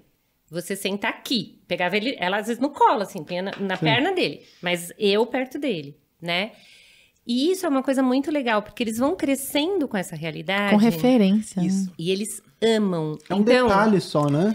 Eles crescem com segurança, né? Sim. Meu pai e minha mãe se amam, então eles têm Então eu segurança. estou Agora, seguro. uma casa em que o pai e a mãe não tem, não se amam. Se desautorizam o É, tempo inteiro. O tempo todo com brigas. Como que a criança se sente? Eu sou Ela tá culpada de segura. tudo, eu sou isso, é por, por causa de mim que tá acontecendo isso. Então, quer dizer, a Não, segurança e dela no se, e se chinelo. o pai vai embora, é o papai. Pra ele, sou eu. E depois nós dois amamos muito vocês três. A gente é capaz de dar a vida por eles. Entendeu? Mas eles sabem que tem. Então, Tem eles hierarquia. brincam. Tem hierarquia. Eles brincam com o meu- com o meu marido, eles brincam comigo. Agora que eles são adultos, né? Isso virou brincadeira entre nós. Ah, imagina que o Rogério. é, é, o, o, o Giovanni fala assim, vez dele falar o papai e a mamãe, ele fala assim: imagina que o Rogério vai falar isso da Simone. que gracinha. Então, assim, mas porque eles entendem que existe um laço. E Tinho. E Tinho, quem, de quem que você acha que eu gosto mais? De você ou da sua mãe? Ele falou assim, da minha mãe? Ele é, da sua mãe. Ele falou, graças a Deus, né? O menino respondeu, tipo, graças a Deus. sim. Tipo, Você vai gostar mais de mim? Que peso pra mim, pelo amor de Deus, Claro. né? Não. E Isso é importante. Uma vez em casa, as crianças os- eram pequenos ainda, e a gente teve uma discussão, eu e o Fábio tivemos uma, uma discussão na frente das crianças, que não é o ideal, porém, vida real, isso acontece. E aí um dos filhos, muito, e o Fábio, acho que me deu uma resposta meio grosseira, e um dos filhos, o João, olhou pro Fábio e disse assim, briga comigo, mas não briga com a minha mãe. Então, é isso, eles sentem, é, eles sentem ameaçados, né? Com a mamãe é Falta- harmonia. Falta isso. E uma coisa, uma dica legal, né? A gente acontece discussão na frente dos filhos, o que não é ideal. Lógico que acontece, porque nós somos seres humanos e somos pessoas, não tem jeito. Mas uma dica legal, se acontecer uma discussão na frente de um filho, que a reconciliação também seja na, Na frente, frente. do filho. Por quê? O que acontece? Houve uma Nossa, discussão. lição pra vida. Houve uma discussão, a criança sair para a escola. Você e o seu marido se reconciliam, só que na imagem, a imagem que ficou para ele é de uma briga. O medo Ah. vai ser esse, né? Isso, é. então, houve uma discussão, ok, mas que a reconciliação seja na frente da criança. Para ela ver também como que funciona a vida. É assim que funciona. É, isso é explica. você legal, pode né? até dizer, Sim. falar, olha, é, agora a gente já conversou, porque eventualmente acontece você não Lógico. conseguir, mas dá uma, um retorno para a né? criança, Sim. né? Mostra. Então acho que isso é muito importante. Uma coisa que eu queria só aproveitar para perguntar, de- dentro desse assunto de quantidade de filhos, né? é, chegou um ponto da tua vida, André, que talvez não sei a família ou próprios médicos mesmo, né? Chegaram para você e falar, cara, Fazer uma laqueadura aqui, Você não, resolver não tá isso. bom não, ou tipo, a gente pode, sei lá, ou até pensar numa solução mais drástica, como um aborto, alguma coisa. Chegou isso pra você? Ou simplesmente foi, foi fácil, foi tendo filho, ninguém questionou, ninguém falou nada, como é que é? Olha, isso eu vou dizer para você. Eu tenho um parte normal e 10 cesáreas. Então, Dez cesáreas. então você imagina Gente, que papo maravilhoso. tudo o que eu já ouvi, inclusive na mesa de cirurgia. Caramba, a mesma cirurgia. Um dos médicos olharam para mim e falaram assim: agora chega, né? Não, até Caramba. arrepiei dizer- todos os pelos do braço. E Para da uma mãe, para uma mãe que tá ali numa situação de cesárea, que você não tem controle Sim. de nada, simplesmente passivo, é escutar um médico que é ali na sala de cirurgia Que é uma deveria dar- autoridade, é, que deveria cuidar me gelou vida, de né? cima e embaixo. Foi, eu chamei assim, Fábio, vem aqui agora. Porque eu falei, você tem que fazer alguma coisa, né? Eu só vi ele saindo um pouquinho da sala com o médico, não sei o que eles conversaram, até hoje não sei. O médico retornou, deu um sorriso para mim e tudo correu tranquilamente. Mas são pressões que uma mãe sofre. Nossa, numa... que vontade de dar uma Não, bicuda da mesa são de cirurgia. pressões que você sofre numa hora que você não tem pessoas você controle sabe de que, nada, que né? acontece Sim, isso? muitas, Muitas muitas. vão pro parto e, e- fazem a laqueadura Sim. no parto. Muitas. São convencidas ali. Não, nem são convencidas, não, são são avisadas. convencidas. Não são você- avisadas? Não, Não. Gente, mas Isso, isso, não é mas crime de alguma forma? é agressão, crime. né? Sim, sim. isso é crime. O Fábio tem vários processos desse jeito. Gente, em que a não, mulher para. descobre Eu tô que, chocada com essa conversa. que a mulher descobre num Depois exame depois que, que fez. pode- que Como aconteceu. assim? Como assim fez uma laqueadora sem a minha permissão? Então, isso acontece. Porque o médico decidiu na hora que, que ela que já tinha filhos- muito filho e que corria risco. Porque tem essa história, não porque o seu útero vai romper. Tá muito fino. Tá muito fino. Isso, é, fez a terceira cesárea, eles já começam a falar isso. O seu útero útero tá não- muito fino. Você sabe que uma vez, uma- a, a médica que faz ultrassom em mim, me diz assim, André, imagina uma bexiga. Quando você enche uma bexiga, ela fica fina. Quando você murcha a bexiga, o látex fica grosso de volta. É a mesma coisa o útero. Quando tem um bebê de nove meses para nascer, o útero está extremamente fino. Só que depois esse útero volta. E esse útero toma a forma nor- normal que E da tinha. própria natureza, Da né? própria Isso- natureza. É, fica parecendo que a gente tá reinventando a roda. Já veio assim, né? É, eu tenho uma irmã que aconteceu exatamente isso. Ela teve três cesáreas. Aí depois fala- o médico falou pra ela: você não pode mais ter filhos, não pode mais ter filhos. Aí ela, ela engravidou do quarto e passou a gravidez morrendo de medo, morrendo de medo, porque ela falou: ai, né, o médico Vou falou, morrer. pode acontecer, pode não sei o que. né? Inclusive, até somatiza alguma coisa pra Aí criança, quando ela talvez. teve o quarto, quando foi cesárea de novo, o médico falou assim: nossa, incrível! Tá ótimo, Tava né? ótimo o seu útero. Você sofreu à toa. Lara, Nossa. você sabe qual é? Eu fiquei grávida do quinto. Ó, graças a Deus mudamos de cidade e tive que mudar de médica. então, quer dizer, não apareci lá, igual ela disse. Mas é isso. Eh, minha médica é muito. eh, ela fala assim, André, eu só posso dizer se você pode ou não ter outro na hora da cirurgia. Eu não posso dizer se você pode ter 10, eu posso dizer você pode ter mais um. Na próxima cirurgia, que eu olhar, eu posso dizer você pode ter mais um. E quando eu tive o décimo primeiro, eh, foi um parto, ma- foi uma gravidez mais difícil. É, quando chegou na hora do parto, foi um parto tranquilo, nasceu. Daí ela foi pro quarto e falou assim: a gente precisa conversar. Porque ela sempre teve autorização minha. Sempre teve autorização. Se acontecesse alguma coisa, ela tinha toda para retirar um útero, para assim, era uma coisa já pacífica entre nós duas, por- por- porque há confiança e porque é, eu sa- sabia que ela não ia fazer qualquer coisa, né? Era a última coisa que ela queria fazer. Ela chegou no quarto e falou assim: a gente precisa conversar. Eu falei, nossa, então agora vou levar o ultimato. O Isso ultimato foi antes? dela. Isso Isso foi foi no décimo décimo, primeiro, primeiro. no Ela último. não queria perder a esperança de ter o décimo segundo. É, Ah, aí eu não, mas isso foi depois que nasceu. É, depois que nasceu, Tá. eu tava lá. E minha mãe do lado, né? Falei, nossa, agora ela disse, Andréia, tudo perfeito, pode ter o décimo segundo. Minha mãe falou assim, doutora, não fala isso. A mãe agora. A gente agora deixa eu te conversar. perguntar a respeito dessa, dessa tua última gravidez, porque é só uma, uma dúvida mesmo. Você teve alguma gravidez que fosse mais de risco? Foi essa última? Como é que foi? Você pode contar um pouco essa não, história? é que aí? essa última foi mais difícil porque é, eu fiquei grávida e fiz um ultrassom e não tinha batimento cardíaco. A médica falou, olha, vamos repetir daqui 10 dias, às vezes acontece, é normal. Eu já fiquei desconfiada. É, daí 10 dias re- repetimos o ultrassom, não tinha mais troca sanguínea entre o feto e, e a, a placenta, não tinha batimento cardíaco. Ela falou, olha, infelizmente uma gravidez que, que não deu certo, é está com um aborto retido. Bom, fiquei triste, muito chateada, enfim.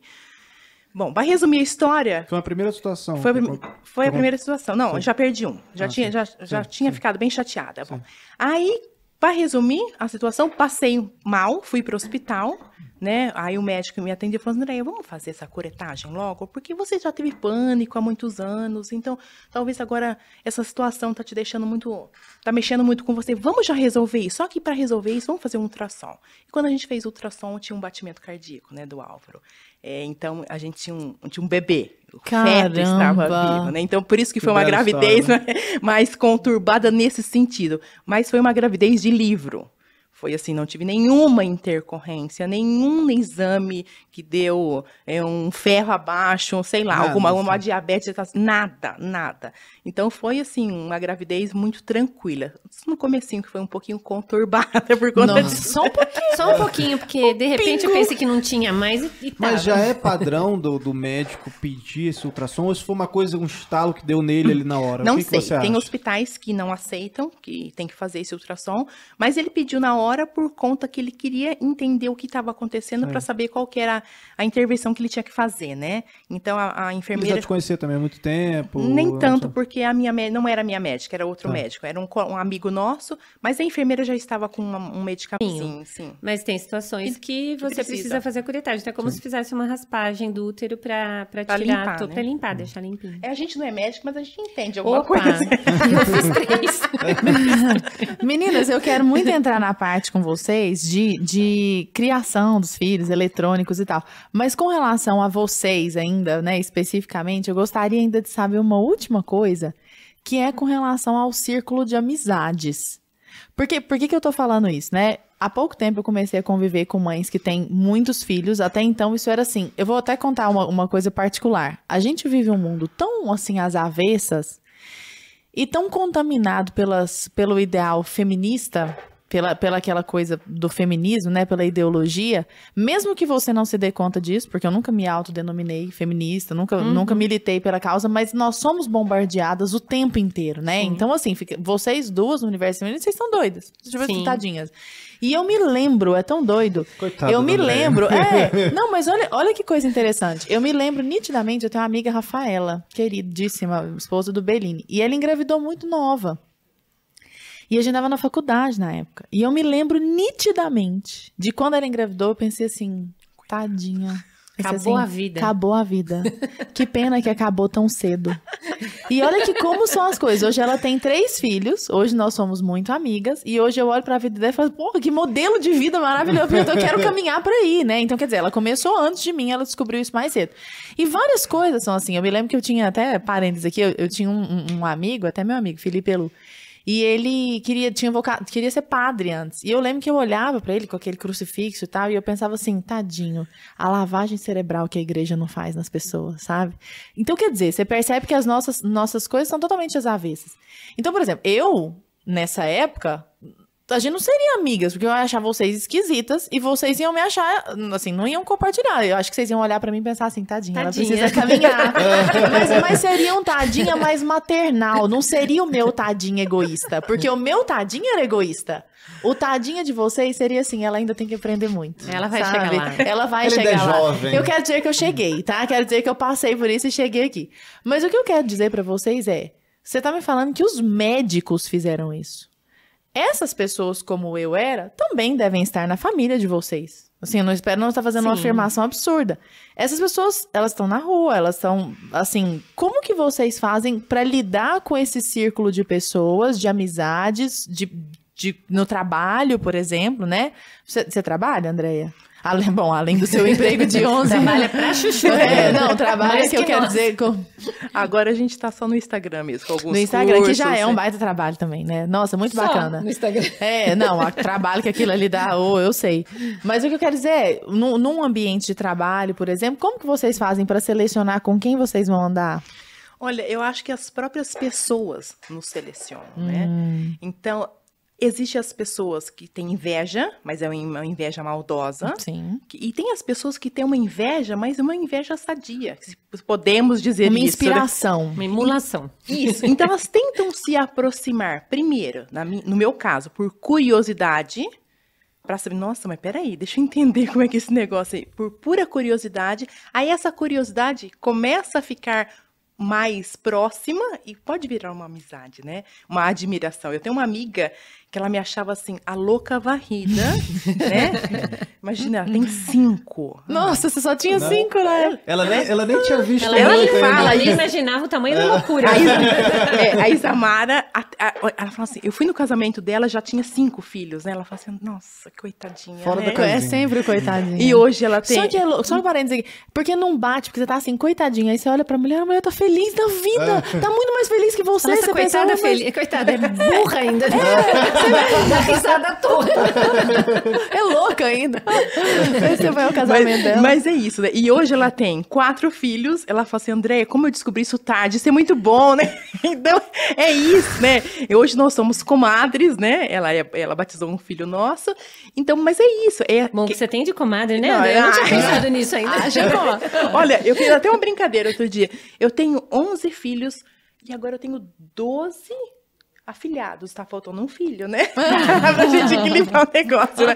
Mas hoje ela olha e fala assim, nossa, que pena que eu descobri isso tarde. Então, é, é, é assim que se aproximam as amizades. Agora, tem aquela maldade? É óbvio que tem. Então, essa, ela não chega muito perto. Ela tenta alguma coisa...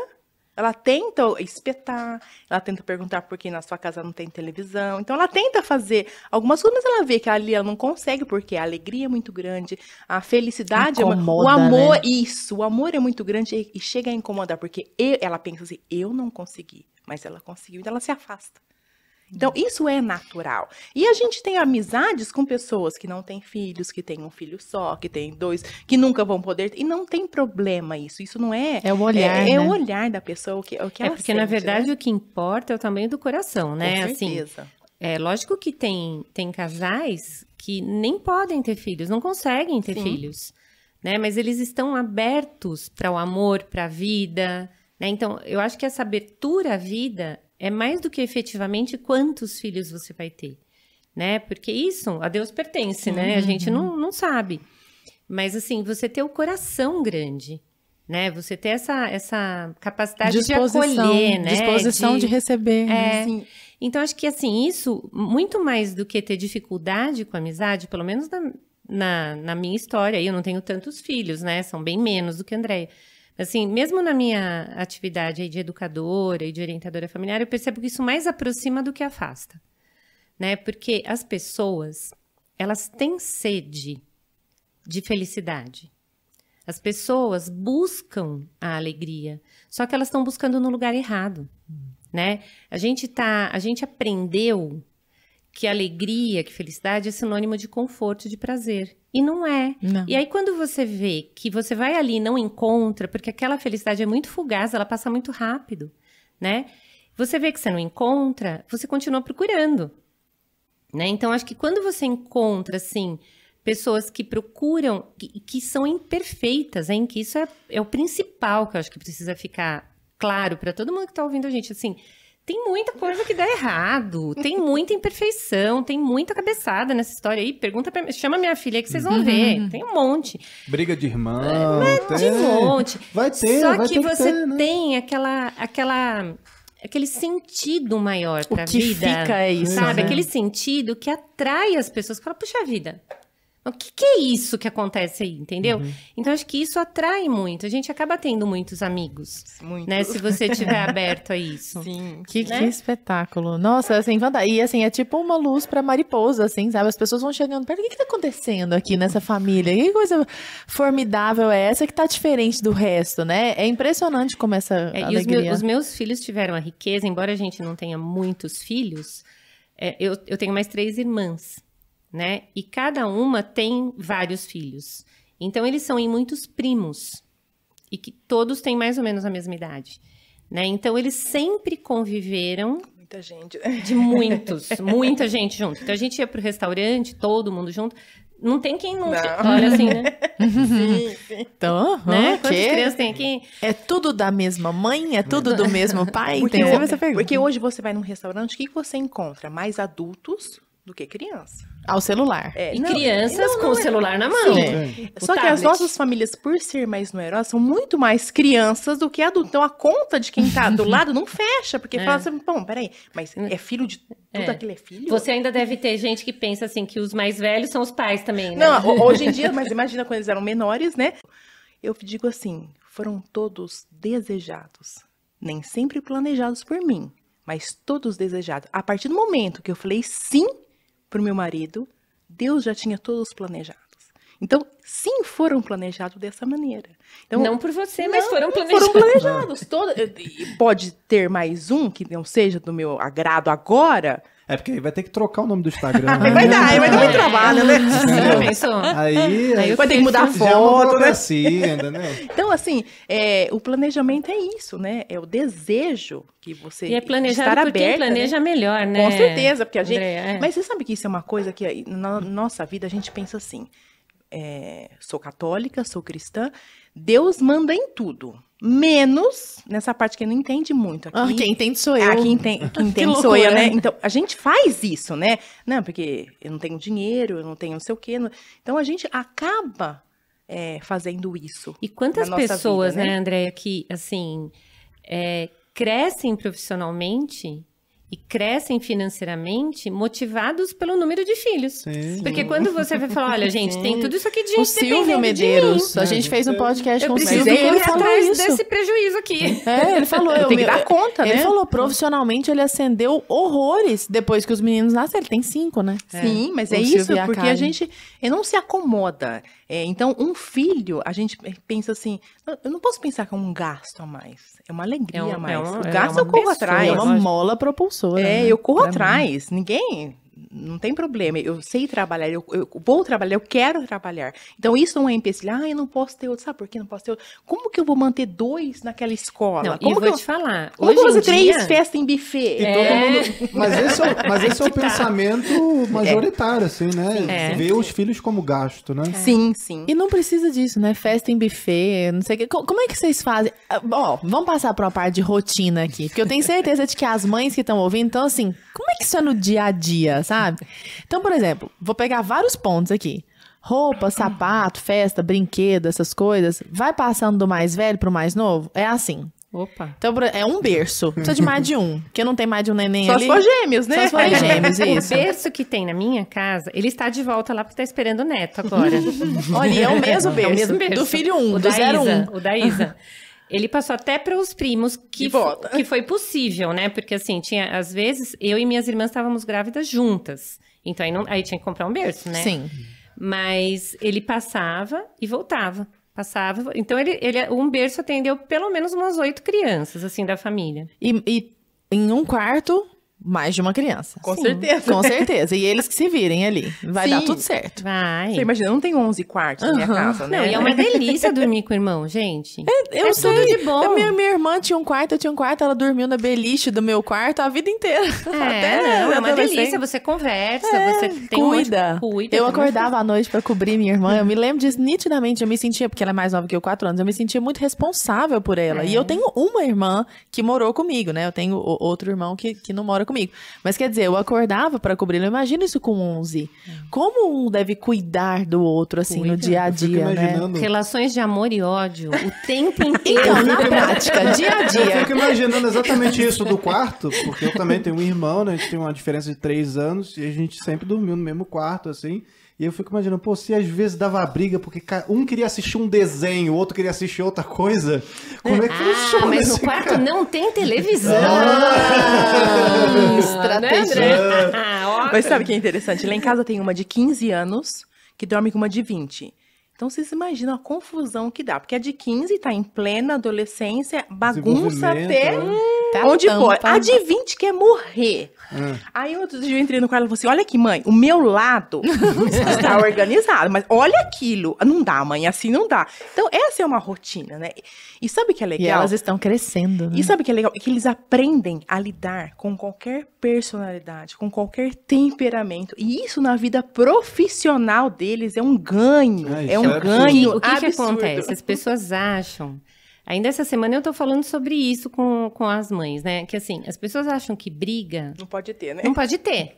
Ai, mas ficam brigando. Gente, pensa assim, ó. A família não é uma célula da sociedade? Então, todas as relações que você tem ali vão te treinar para a vida em sociedade. Tá certo? Você vai ter aquele que é parecido com você, você tem aquele que é diferente, você tem aquele que é bagunceiro, você tem aquele que é organizado, você tem aquele que é impulsivo, você tem aquele que é ressentido. Tá tudo ali. E, e a gente vai ensinando, né, as pessoas a respeitarem o outro, a verem o que é bom no outro. Sabe que teve uma, uma família que eu conheci?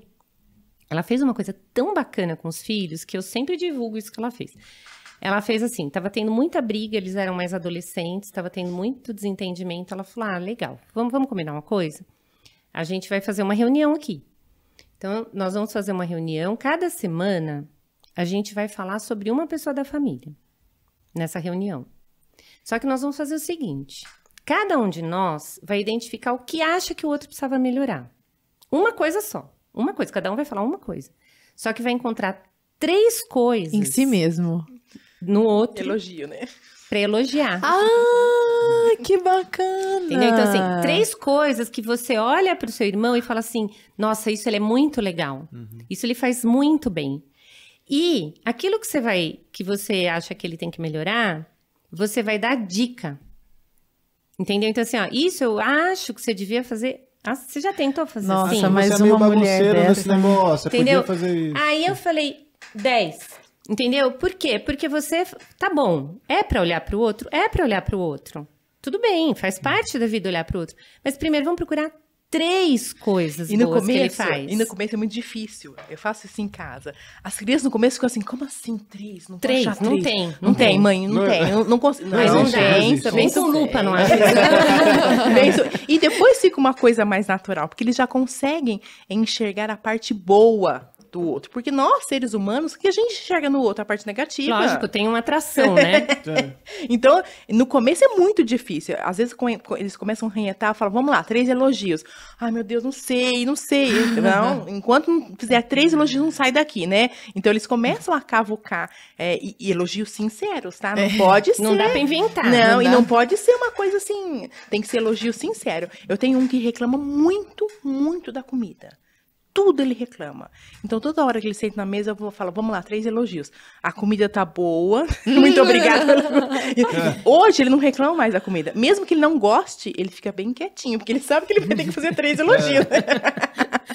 Gente, eu tô passada com isso. Então, o que que acontece? Você tá ensinando teu filho a conviver com os irmãos e automaticamente com o mundo. Porque ele vai sair de casa, O ele vai imaginário fora dele de tá casa, muito ele vai mais encontrar rico. pessoas E diferentes. ele vai entrar no mercado de trabalho, Sabe né? às lidar com vai- pessoas, vai ter- né? Ele vai ter que aprender a lidar com hierarquias ali. Aí vai ter um, um patrão ali na hora que vai chegar e vai ser um pouco mais duro, vai cobrar alguma coisa com razão, porque tá numa posição E vai hierárquica aguentar maior. firme, viu? E ele precisa ali ter um, um arcabouço, Tem que ele ter um precisa jogo ter de uma cintura. vivência. Né? Você sabe- pô, você vai precisar engolir sapo, você vai precisar se frustrar também na vida, porque tem essa coisa dos pais hoje em dia de, ai, meu filho não pode se frustrar por nada. Né? É, o- é- é o tal do mertiolate que não arde mais, Nossa né? A geração Senhora. plástico bolha. Não, mas você sabe que até em relação a bullying que as crianças sofrem, né? Maria. Eu falo assim, as crianças em casa, quando tem mais filhos, mais irmãos, Eles já mais... sofrem o bullying ali mesmo. Ali mesmo, eles já são fortalecidos. Já tá calejado já. Uma O cara vez, não vai ser mimimi pra uma um vez a gente estava com Tem esse assunto em casa, perguntando. é, eu conversando com o Fábio sobre esse negócio de bullying, teve uma que falou assim: para, gente, a gente sofre bullying caseiro aqui, não tem problema nenhum.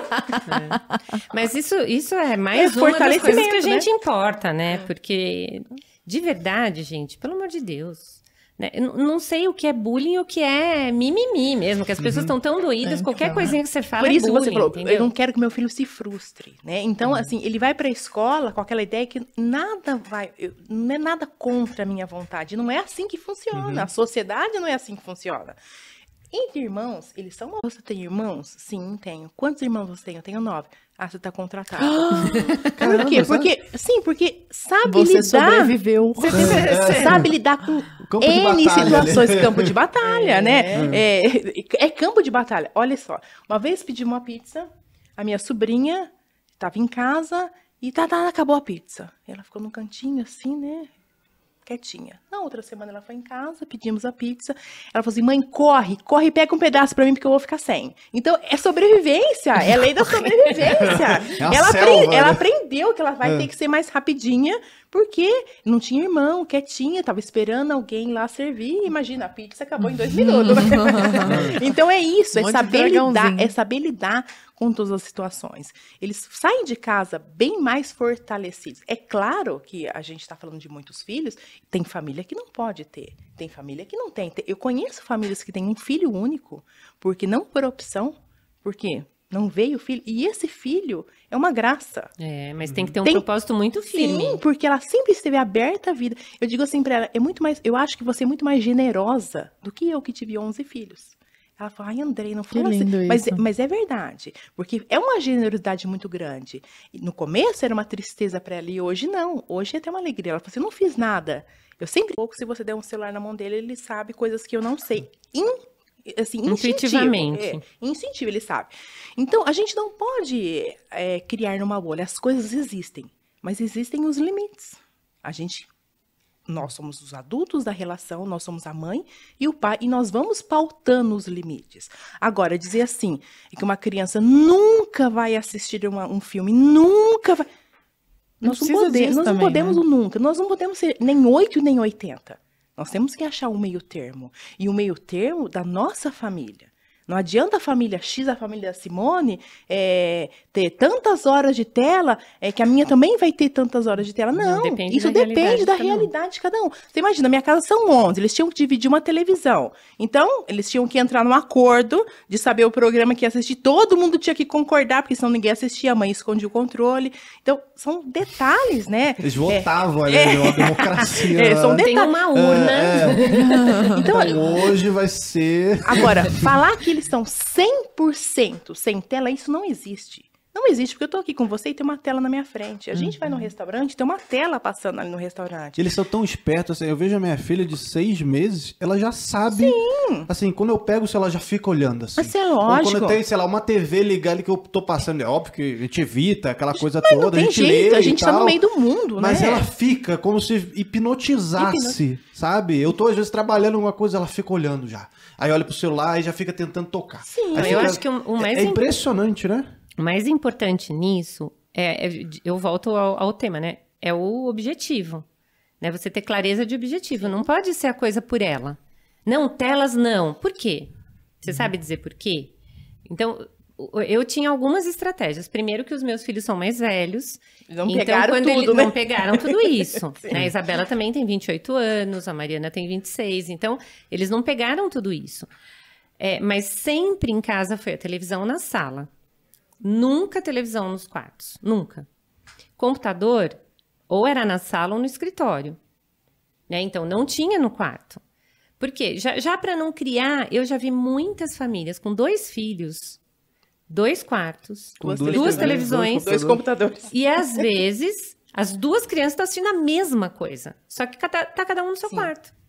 Tá certo? Então, em casa, a gente já fez tudo no centro, né? Então, o lugar que onde todo mundo tá e tal. Vocês que se resolvam, que se entendam. E tempos determinados. Sim, é- Programas determinados. Ah, isso Né, não vocês era- pautam. Sim. Vocês Sim. pautaram Isso é- sempre. Agora, hoje em dia, que o excesso, né? Então, hoje em dia, tudo é televisão. Tá certo? Porque aqui você acessa aí o- e assiste o desenho, assiste. Então, o que, que eu costumo falar muito para os pais? Quanto menor a criança, Menos. menos tela. Sim. Menos. Aí, qual é o tempo é, adequado? O mínimo possível. O mínimo possível. Né? Eventualmente, você precisa, em alguma situação, deixar a criança ver? Olha, deixa. Mas o mínimo possível. Né? Por quê? Porque hoje são muitos estímulos. Então, se você deixar, a criança vai ficar assim, como você está dizendo, da tua pequenininha. Eles, eles ficam mesmo, né? Assim, atraídos pela atrai, tela. sim, atrai. E aí eles perdem relacionamento humano. Sabe- O que ensina a criança não é a tela. O que ensina a pessoa é pessoa. É pessoa. E o que aconteceu agora, Lara, que a gente está passando, passou, graças a Deus, está melhorando, nessa pandemia? Tudo Girou virou torno. aula, aula online. Então, o pai e a mãe foi um desespero. Imagina, em casa, eu tinha 10 que tinha que ter computador. Eu tinha 10 computadores. Hum, men- E aí? tinha 10 Como é que resolveu isso aí? Vamos lá, né? Então, uns participaram, outros não participaram. Liga para a escola, olha, não vai participar. quando- Então, nós tam- estamos vivendo, mães de crianças pequenas, agora que eu sou mãe de criança pequena, a gente está vivendo um desafio diferente. Que até dois anos atrás não era assim, e a partir de agora ficou assim. Então, dá um pouco de desespero. Como que eu ia pôr 10 numa mesa? E mais o pai trabalhando. Ent- Então, foi assim, pegou a gente muito de calça curta. E, e- e eu confesso para você que nem eu sabia como resolver aquela situação que a Claro, gente estava vivendo, porque porque, é era uma coisa vida, nova. essa é a vida vida. como ela é. Então você começa, isso funciona, isso não funciona. Acontece que Experimenta, né? Experimenta de um jeito, experimenta de então, outro jeito. o mundo vai mudar? Não mais. O mínimo possível que precisa. Então, se você for quatro horas, você precisa assistir aula, ok. E depois, não. Depois é convivência em casa. Tudo bem. Que a- pra eles eu acho que deve ser menos sofrido, Menos- porque eles têm uns aos outros, né? Sim, sim. Então, a gente, assim, naquilo que for possível, tem que, tem que participar, tem que fazer, ok, vai participar, vai fazer. E depois tira o foco. O foco vai andar de bicicleta, vai fazer isso, vai fazer Acontece um bolo com a a mãe, tela né? é cômoda. Sim, sim. Pros pais, Pros principalmente. pais. A gente não pode esquecer disso. Então, assim, você Uma vai babá, para né? um, você vai para um restaurante, você vai para um hotel. Eu, eu fui agora há pouco tempo, eu viajei com meu marido e eu olhava as mesas assim, e falava, Geral. gente, que tristeza, porque assim, É uma tanta coisa- epidemia, uma né? epidemia, as pessoas assim, ó. Ah. Sabe? A criança ali não sabia nem o que estava comendo. A criança estava comendo, não sabia o que estava comendo. É. Porque ela tá assim, a mãe põe na boca, a criança come, Nossa, tá assim. nós estamos assim, zumbis, que Aí dirá você as fala, crianças. gente, então num hotel era pra estar convivendo, era pra estar brincando, era pra estar experimentando as coisas diferentes que tem ali e Tá prestando perdendo, atenção. né, a Tá vida, perdendo. né? É, Eu me lembro de quando eu era pequeno, assim, é uma coisa que. Minha mãe é fono também, né? Ah, é? Que legal. e tal, então ela cuida de muita, muita criança, também tem adultos e tal, idosos, trata, trata tudo isso assim, né? E aí tem algumas coisas assim que a gente vivenciou em casa, né? Já, já tinha essa, toda essa preocupação, né? É, quando a gente ia para restaurante, por exemplo, eu e meu irmão, né? é, ela já trazia meio que uma bolsa meio que separada, que era nossa, assim. Então, de coisas pra colorir, pra É, brincar, massinha. A gente fazia na mesa, assim, a gente ficava quietinho ali, mas entretido e brincando, experimentando. Era uma coisa diferente. Na época não tinha celular, né? Mas às vezes a gente via, tipo, sei lá, às vezes as crianças correndo em volta da mesa, o negócio aí tropeçava no lugar, alguma coisinha. Ela falou, não, vamos, bota, bota eles aqui. Ela, você não vai pegar o meu pai assim? Não, Paulo, ó, é assim e tal, bota aqui. Aí você Ó, já vai vamos- desenhando junto, daqui a pouco vira- Aí risca o negócio, aí corta, aí recorta, e a gente ficou assim. Você viu uma tristeza, Simone, que eu presenciei há um- uns meses atrás? Eu fui a um um médico, e nesse médico costuma ter uma mesa cheia de gibi. Super legal. Lá tem os, os gibis para as crianças. E um, um garotinho chegou e foi pegar o gibi. A mãe, olha como a gente perde a referência, né? A mãe falou assim: larga essa porcaria aí, porque eu já trouxe isso para você. Era um iPad. e a criança deixou o gibi muito chateada. Deixou o gibi e foi ela, porque tá virando quase um pegou o iPad e foi brincar no iPad. Então, quer dizer, nós, às vezes, a gente faz isso sem prestar atenção. Porque é cômodo Também. para nós, como pais, como mães. Às vezes a gente tem que selecionar o gibi, tem que selecionar a revista, e isso nos dá trabalho.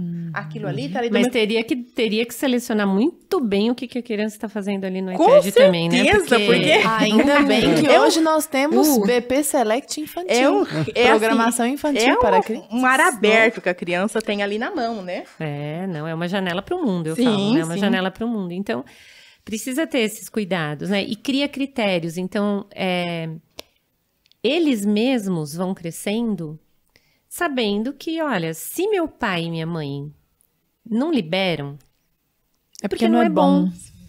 é porque não é bom. Eles Né? confiam Então, em vocês. eles né? vão começando a ter alguns critérios. Quando você fala assim, olha, os meus são adultos, né? Então, às vezes eu olho lá pro, pro meu filho e falo assim, você não tá exagerando? Ele fala, tô.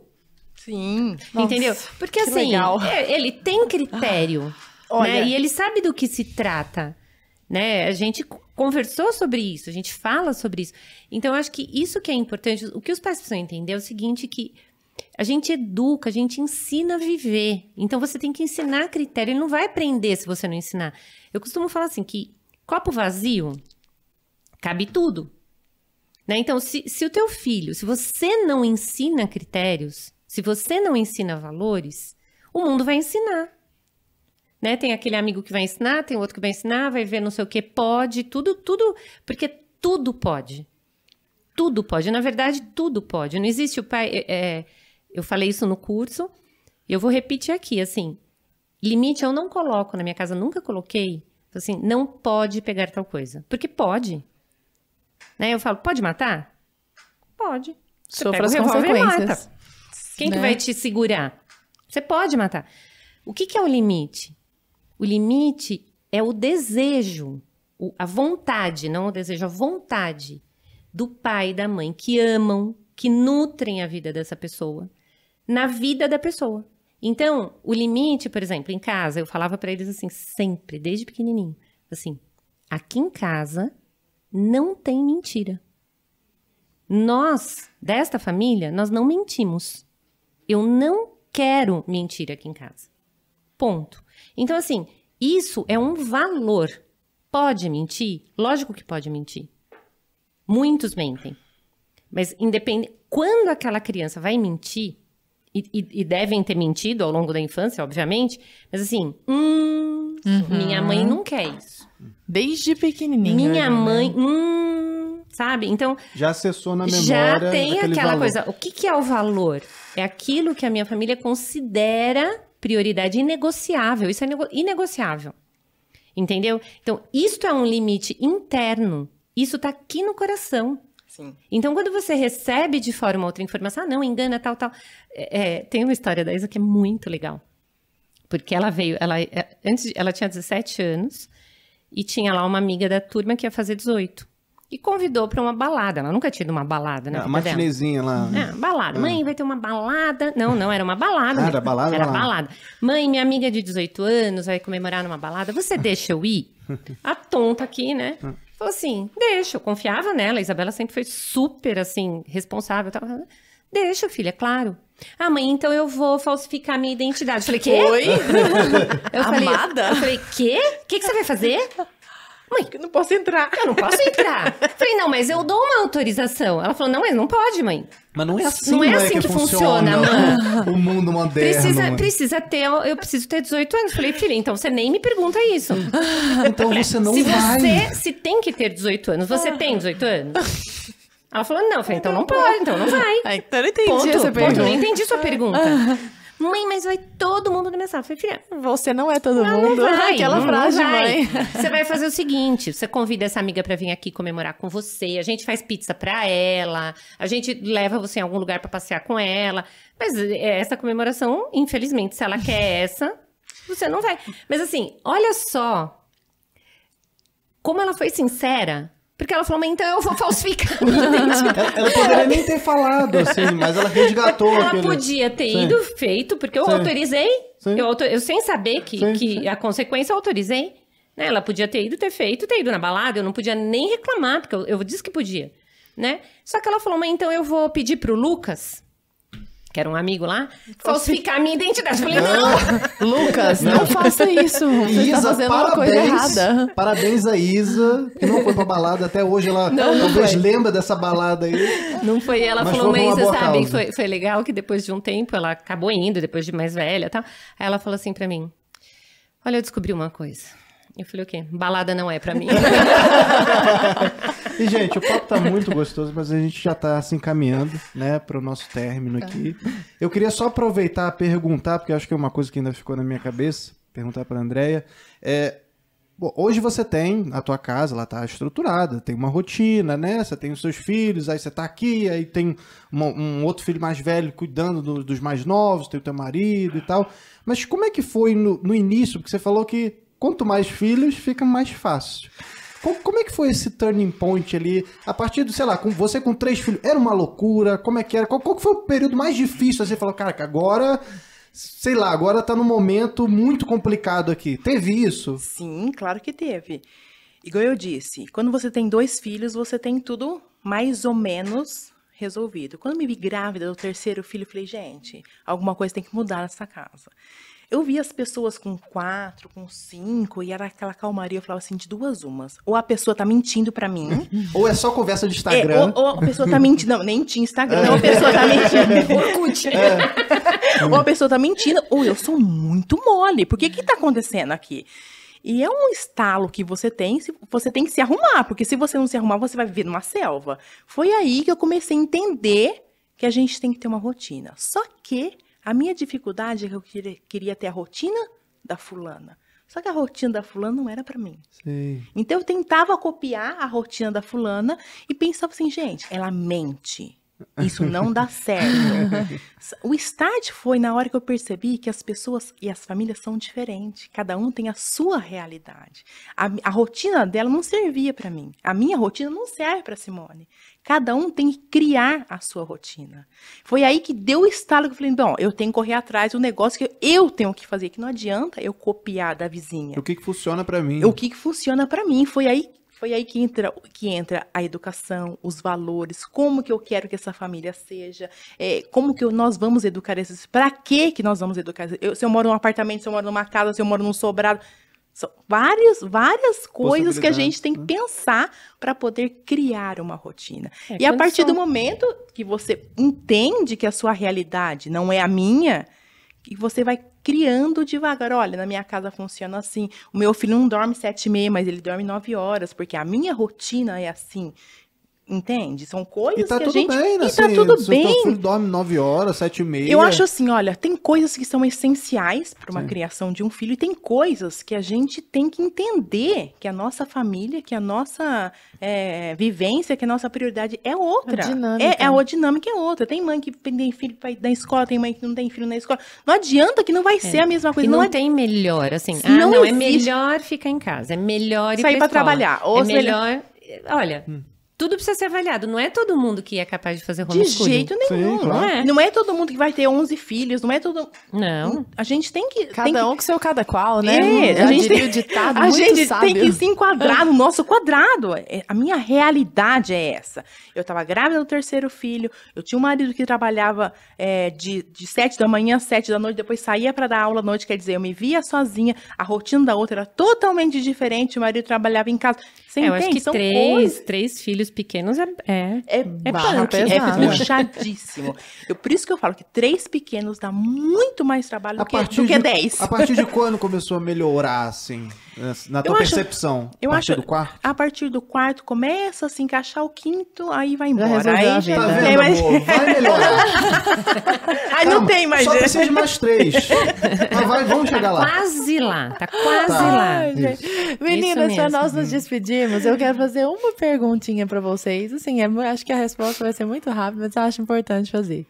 Vocês escolheram essa vida, né? Vocês escolheram uma vida de doação, uma vida de, de não egoísmo, né? Uma vida de eu vou gerar vidas, eu vou gerar três vidas e vou ajudar famílias a se construírem, porque a Cia é orientadora familiar. A Andréia, que pelo exemplo, acho que ela já vai arrastando ah, todo mundo, um arrasta o mundo. Tem tempo para ter crise existencial? Ela crise de, ai, eu. Quer responder primeiro, André? Então, ele perguntou assim, né? Como, foi, como foram seus puerpérios, né?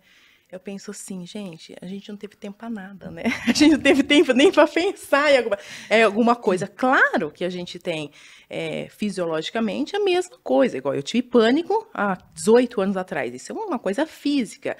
Mas o nosso dia é tão cheio, é tão completo, é tão assim gratificante nessa bagunça, nessa, nessa rotina sem rotina, que a gente não tem tempo para essas coisas uh, que pode até virar numa doença, uhum. porque começa com uma coisa muito pequena, mas se logo ela começa, nós somos seres humanos, nós somos individualistas, isso é vem desde que a gente nasce, se a gente luta com isso, e, e, a partir do momento que a gente luta, a gente tem o que fazer, a gente tem que resolver para o outro, a gente se doa. A gente sai um pouquinho de dentro de nós mesmos para poder atender um filho, para poder atender um marido, para atender a família, uma mãe que está precisando. A partir do momento que tem essa doação, a coisa diminui. Não vou dizer para você que é zero, que não, nunca tem nada, imagina. porque somos seres é. humanos. Uhum. Mas que diminui muito, diminui, né, Simone? Não, e eu vejo assim, né? O que que acontece? Você encontra um sentido para sua vida. Quando a tua vida tem sentido, né? Quando ela tem um objetivo maior, é, como você vai ficar assim pensando, ah, e agora? O que, que eu fiz, né? Olha. Tem gente esperando você, né? É, tem, tem muita coisa acontecendo, Sim. né? Eu tô, eu tô. É, isso que a Andrea fala, eu acho assim. Pra gente ser feliz de verdade, a gente só é feliz mesmo, de verdade, quando a gente consegue se doar. Só, você só é feliz quando você faz o outro feliz né? Quando você percebe que a tua vida deu fruto, né? Que você conseguiu é, é, deixar alguma coisa para alguém, né? Então acho que isso preenche a vida da gente de sentido. É mais alegria em né? dar do que em Dá receber. muito mais alegria. Uhum. Agora é lógico, é isso. Né? Eu acho que você enche a sua vida de sentido, não dá tempo de você ficar. E, e, e se Deus quiser, eu acho assim. Eu quero morrer. O dia que, o dia que eu morrer, se Deus quiser, olhar para trás e falar assim: gente, eu fiz o melhor que eu podia. Provavelmente, é, eu talvez pudesse ter feito outras coisas, mas assim, dentro do que eu podia naquele momento, eu fiz o melhor. É o que Jorge falou. Né? Oi? Não, é que nós tivemos um papo parecido com isso. E, é, e, a conclusão é sempre a mesma, sabe? É muito bom ouvir as pessoas que a gente admira tanto chegando às mesmas conclusões que você fala, cara, esse é o caminho. Isso reafirma um pouco do que a gente acredita também, é. né? É, porque assim, o que, que vale essa. A gente vai morrer, não vai? Uhum. Todo mundo vai morrer, ninguém vai virar semente. Né? Nem, nem quero. nem quero. e a gente tem que pensar assim: olha, é, é a, a mãe tem muito sentimento de culpa olha, eu fiz isso, eu podia ter feito. Podia ter feito melhor, podia ter, não foi. É, perdi Mas a paciência. dentro daquela circunstância que você tinha, eu tenho certeza que você fez o melhor. Dentro daquele conhecimento que você tinha. É. Porque nós mães erramos, erramos muito. muito, mas nós erramos com a intenção de acertar. A gente, nenhuma mãe em sã consciência quer um mal pro filho, de jeito nenhum. Só que a gente erra, a gente erra muito. Mas a nossa intenção no momento é acertar. Então a gente não tem que ter remorso, a gente não tem que ter culpa, a gente tem que ter um propósito que daqui para frente eu posso melhorar sim e quero melhorar, né? Agora o que eu acho, sabe, Lara, assim, fabuloso no trabalho que vocês estão fazendo. De verdade, admiro demais o trabalho do Brasil Paralelo e fiquei super feliz de contribuir com o curso também, porque eu acho que, infelizmente, mesmo as mães querendo o bem para os filhos, o que está faltando é identificar o bem. Né? Então, as pessoas, eh, como, como vocês dois trouxeram aqui para a nossa conversa, a gente vive imerso num, num, em valores, em, em, em, realidades tão deturpadas, que aquela mãe que está dando o iPad na mão da criança, ela não está fazendo por mal. Ela está dando achando que é um bem que ela está fazendo. Ela às vezes nem percebe, Pode né? ser até que ela tenha pensado com essa com esse Covid todo aí, né? Que assim, quem que pôs a mão nessa revista aí? Meu filho vai pôr uhum. a mão, sei lá o que, que ela pensou. E ela trouxe uma coisa de casa para ele. Então, o problema não é a intenção. Ela não quer fazer o bem para o filho. Ela quer. Mas qual é o bem? Qual é o verdadeiro valor? Uhum. Como que o filho dela vai ser verdadeiramente feliz e verdadeiramente livre? Não é fazendo o que ele quer a cada momento. Entendeu? Então, eu acho que este trabalho de conscientizar os pais disso é fundamental e, e assim, a, a minha grande esperança, eu acho que é, é enorme, que eu vejo hoje que as pessoas estão sedentas disso. As pessoas já perceberam que a gente está no caminho errado. E Simone, para quem quer continuar né, aprendendo Vendo. com você, vivenciando também, aprendendo todo, todas essas coisas que você está ensinando, que ensina também no curso da Brasil Paralelo, lá na Escola da Família, como é que as pessoas fazem para te achar? Você tem Instagram, Instagram você Instagram. tem. Como é que é? Qual que é o É Cifuzaro. Cifuzaro. Cifuzaro. É. Tá bom. E, Andréia, você também tem um Instagram. Muito difícil de lembrar o nome, mas eu acho hum. que todo mundo vai lembrar, hum. né? Mãe dos 11 com o número, então, estamos lá. É, a gente tem que mostrar que somos de carne e osso, né? Que ninguém é perfeito nesse mundo. A uhum. perfeição a gente busca a perfeição, mas a gente vai encontrar só depois. Aqui a gente erra, a gente acerta e vamos caminhando, porque... É, e é, é, o lema é, caiu, levantou, limpou a bunda e, e começou, e né? Bola pra frente. Vamos pra frente. Mulheres, ó, eu estou assim, embasbacada. Muito, olha, muito obrigada. Sabe eu imagino que o pessoal de casa também, que tá até, ó, duas horas de podcast. Tá doido, pessoal. O que, que vocês acharam disso? Não sei se é porque eu tô aqui vendo as mulheres, tô assim, meu Deus, elas existem. elas são de verdade, então é possível, sabe? É possível. Que massa. Muito obrigada. obrigada de todo o coração. Obrigada, eu Foi assim, pela oportunidade. É engrandecedor. A oportunidade é nossa. Que bom que vocês vieram. E que voltem vezes. Muito parabéns Muito obrigada. Por tudo isso que vocês estão fazendo aí pelas famílias do Brasil também. É, e obrigada. Amém. Um beijo.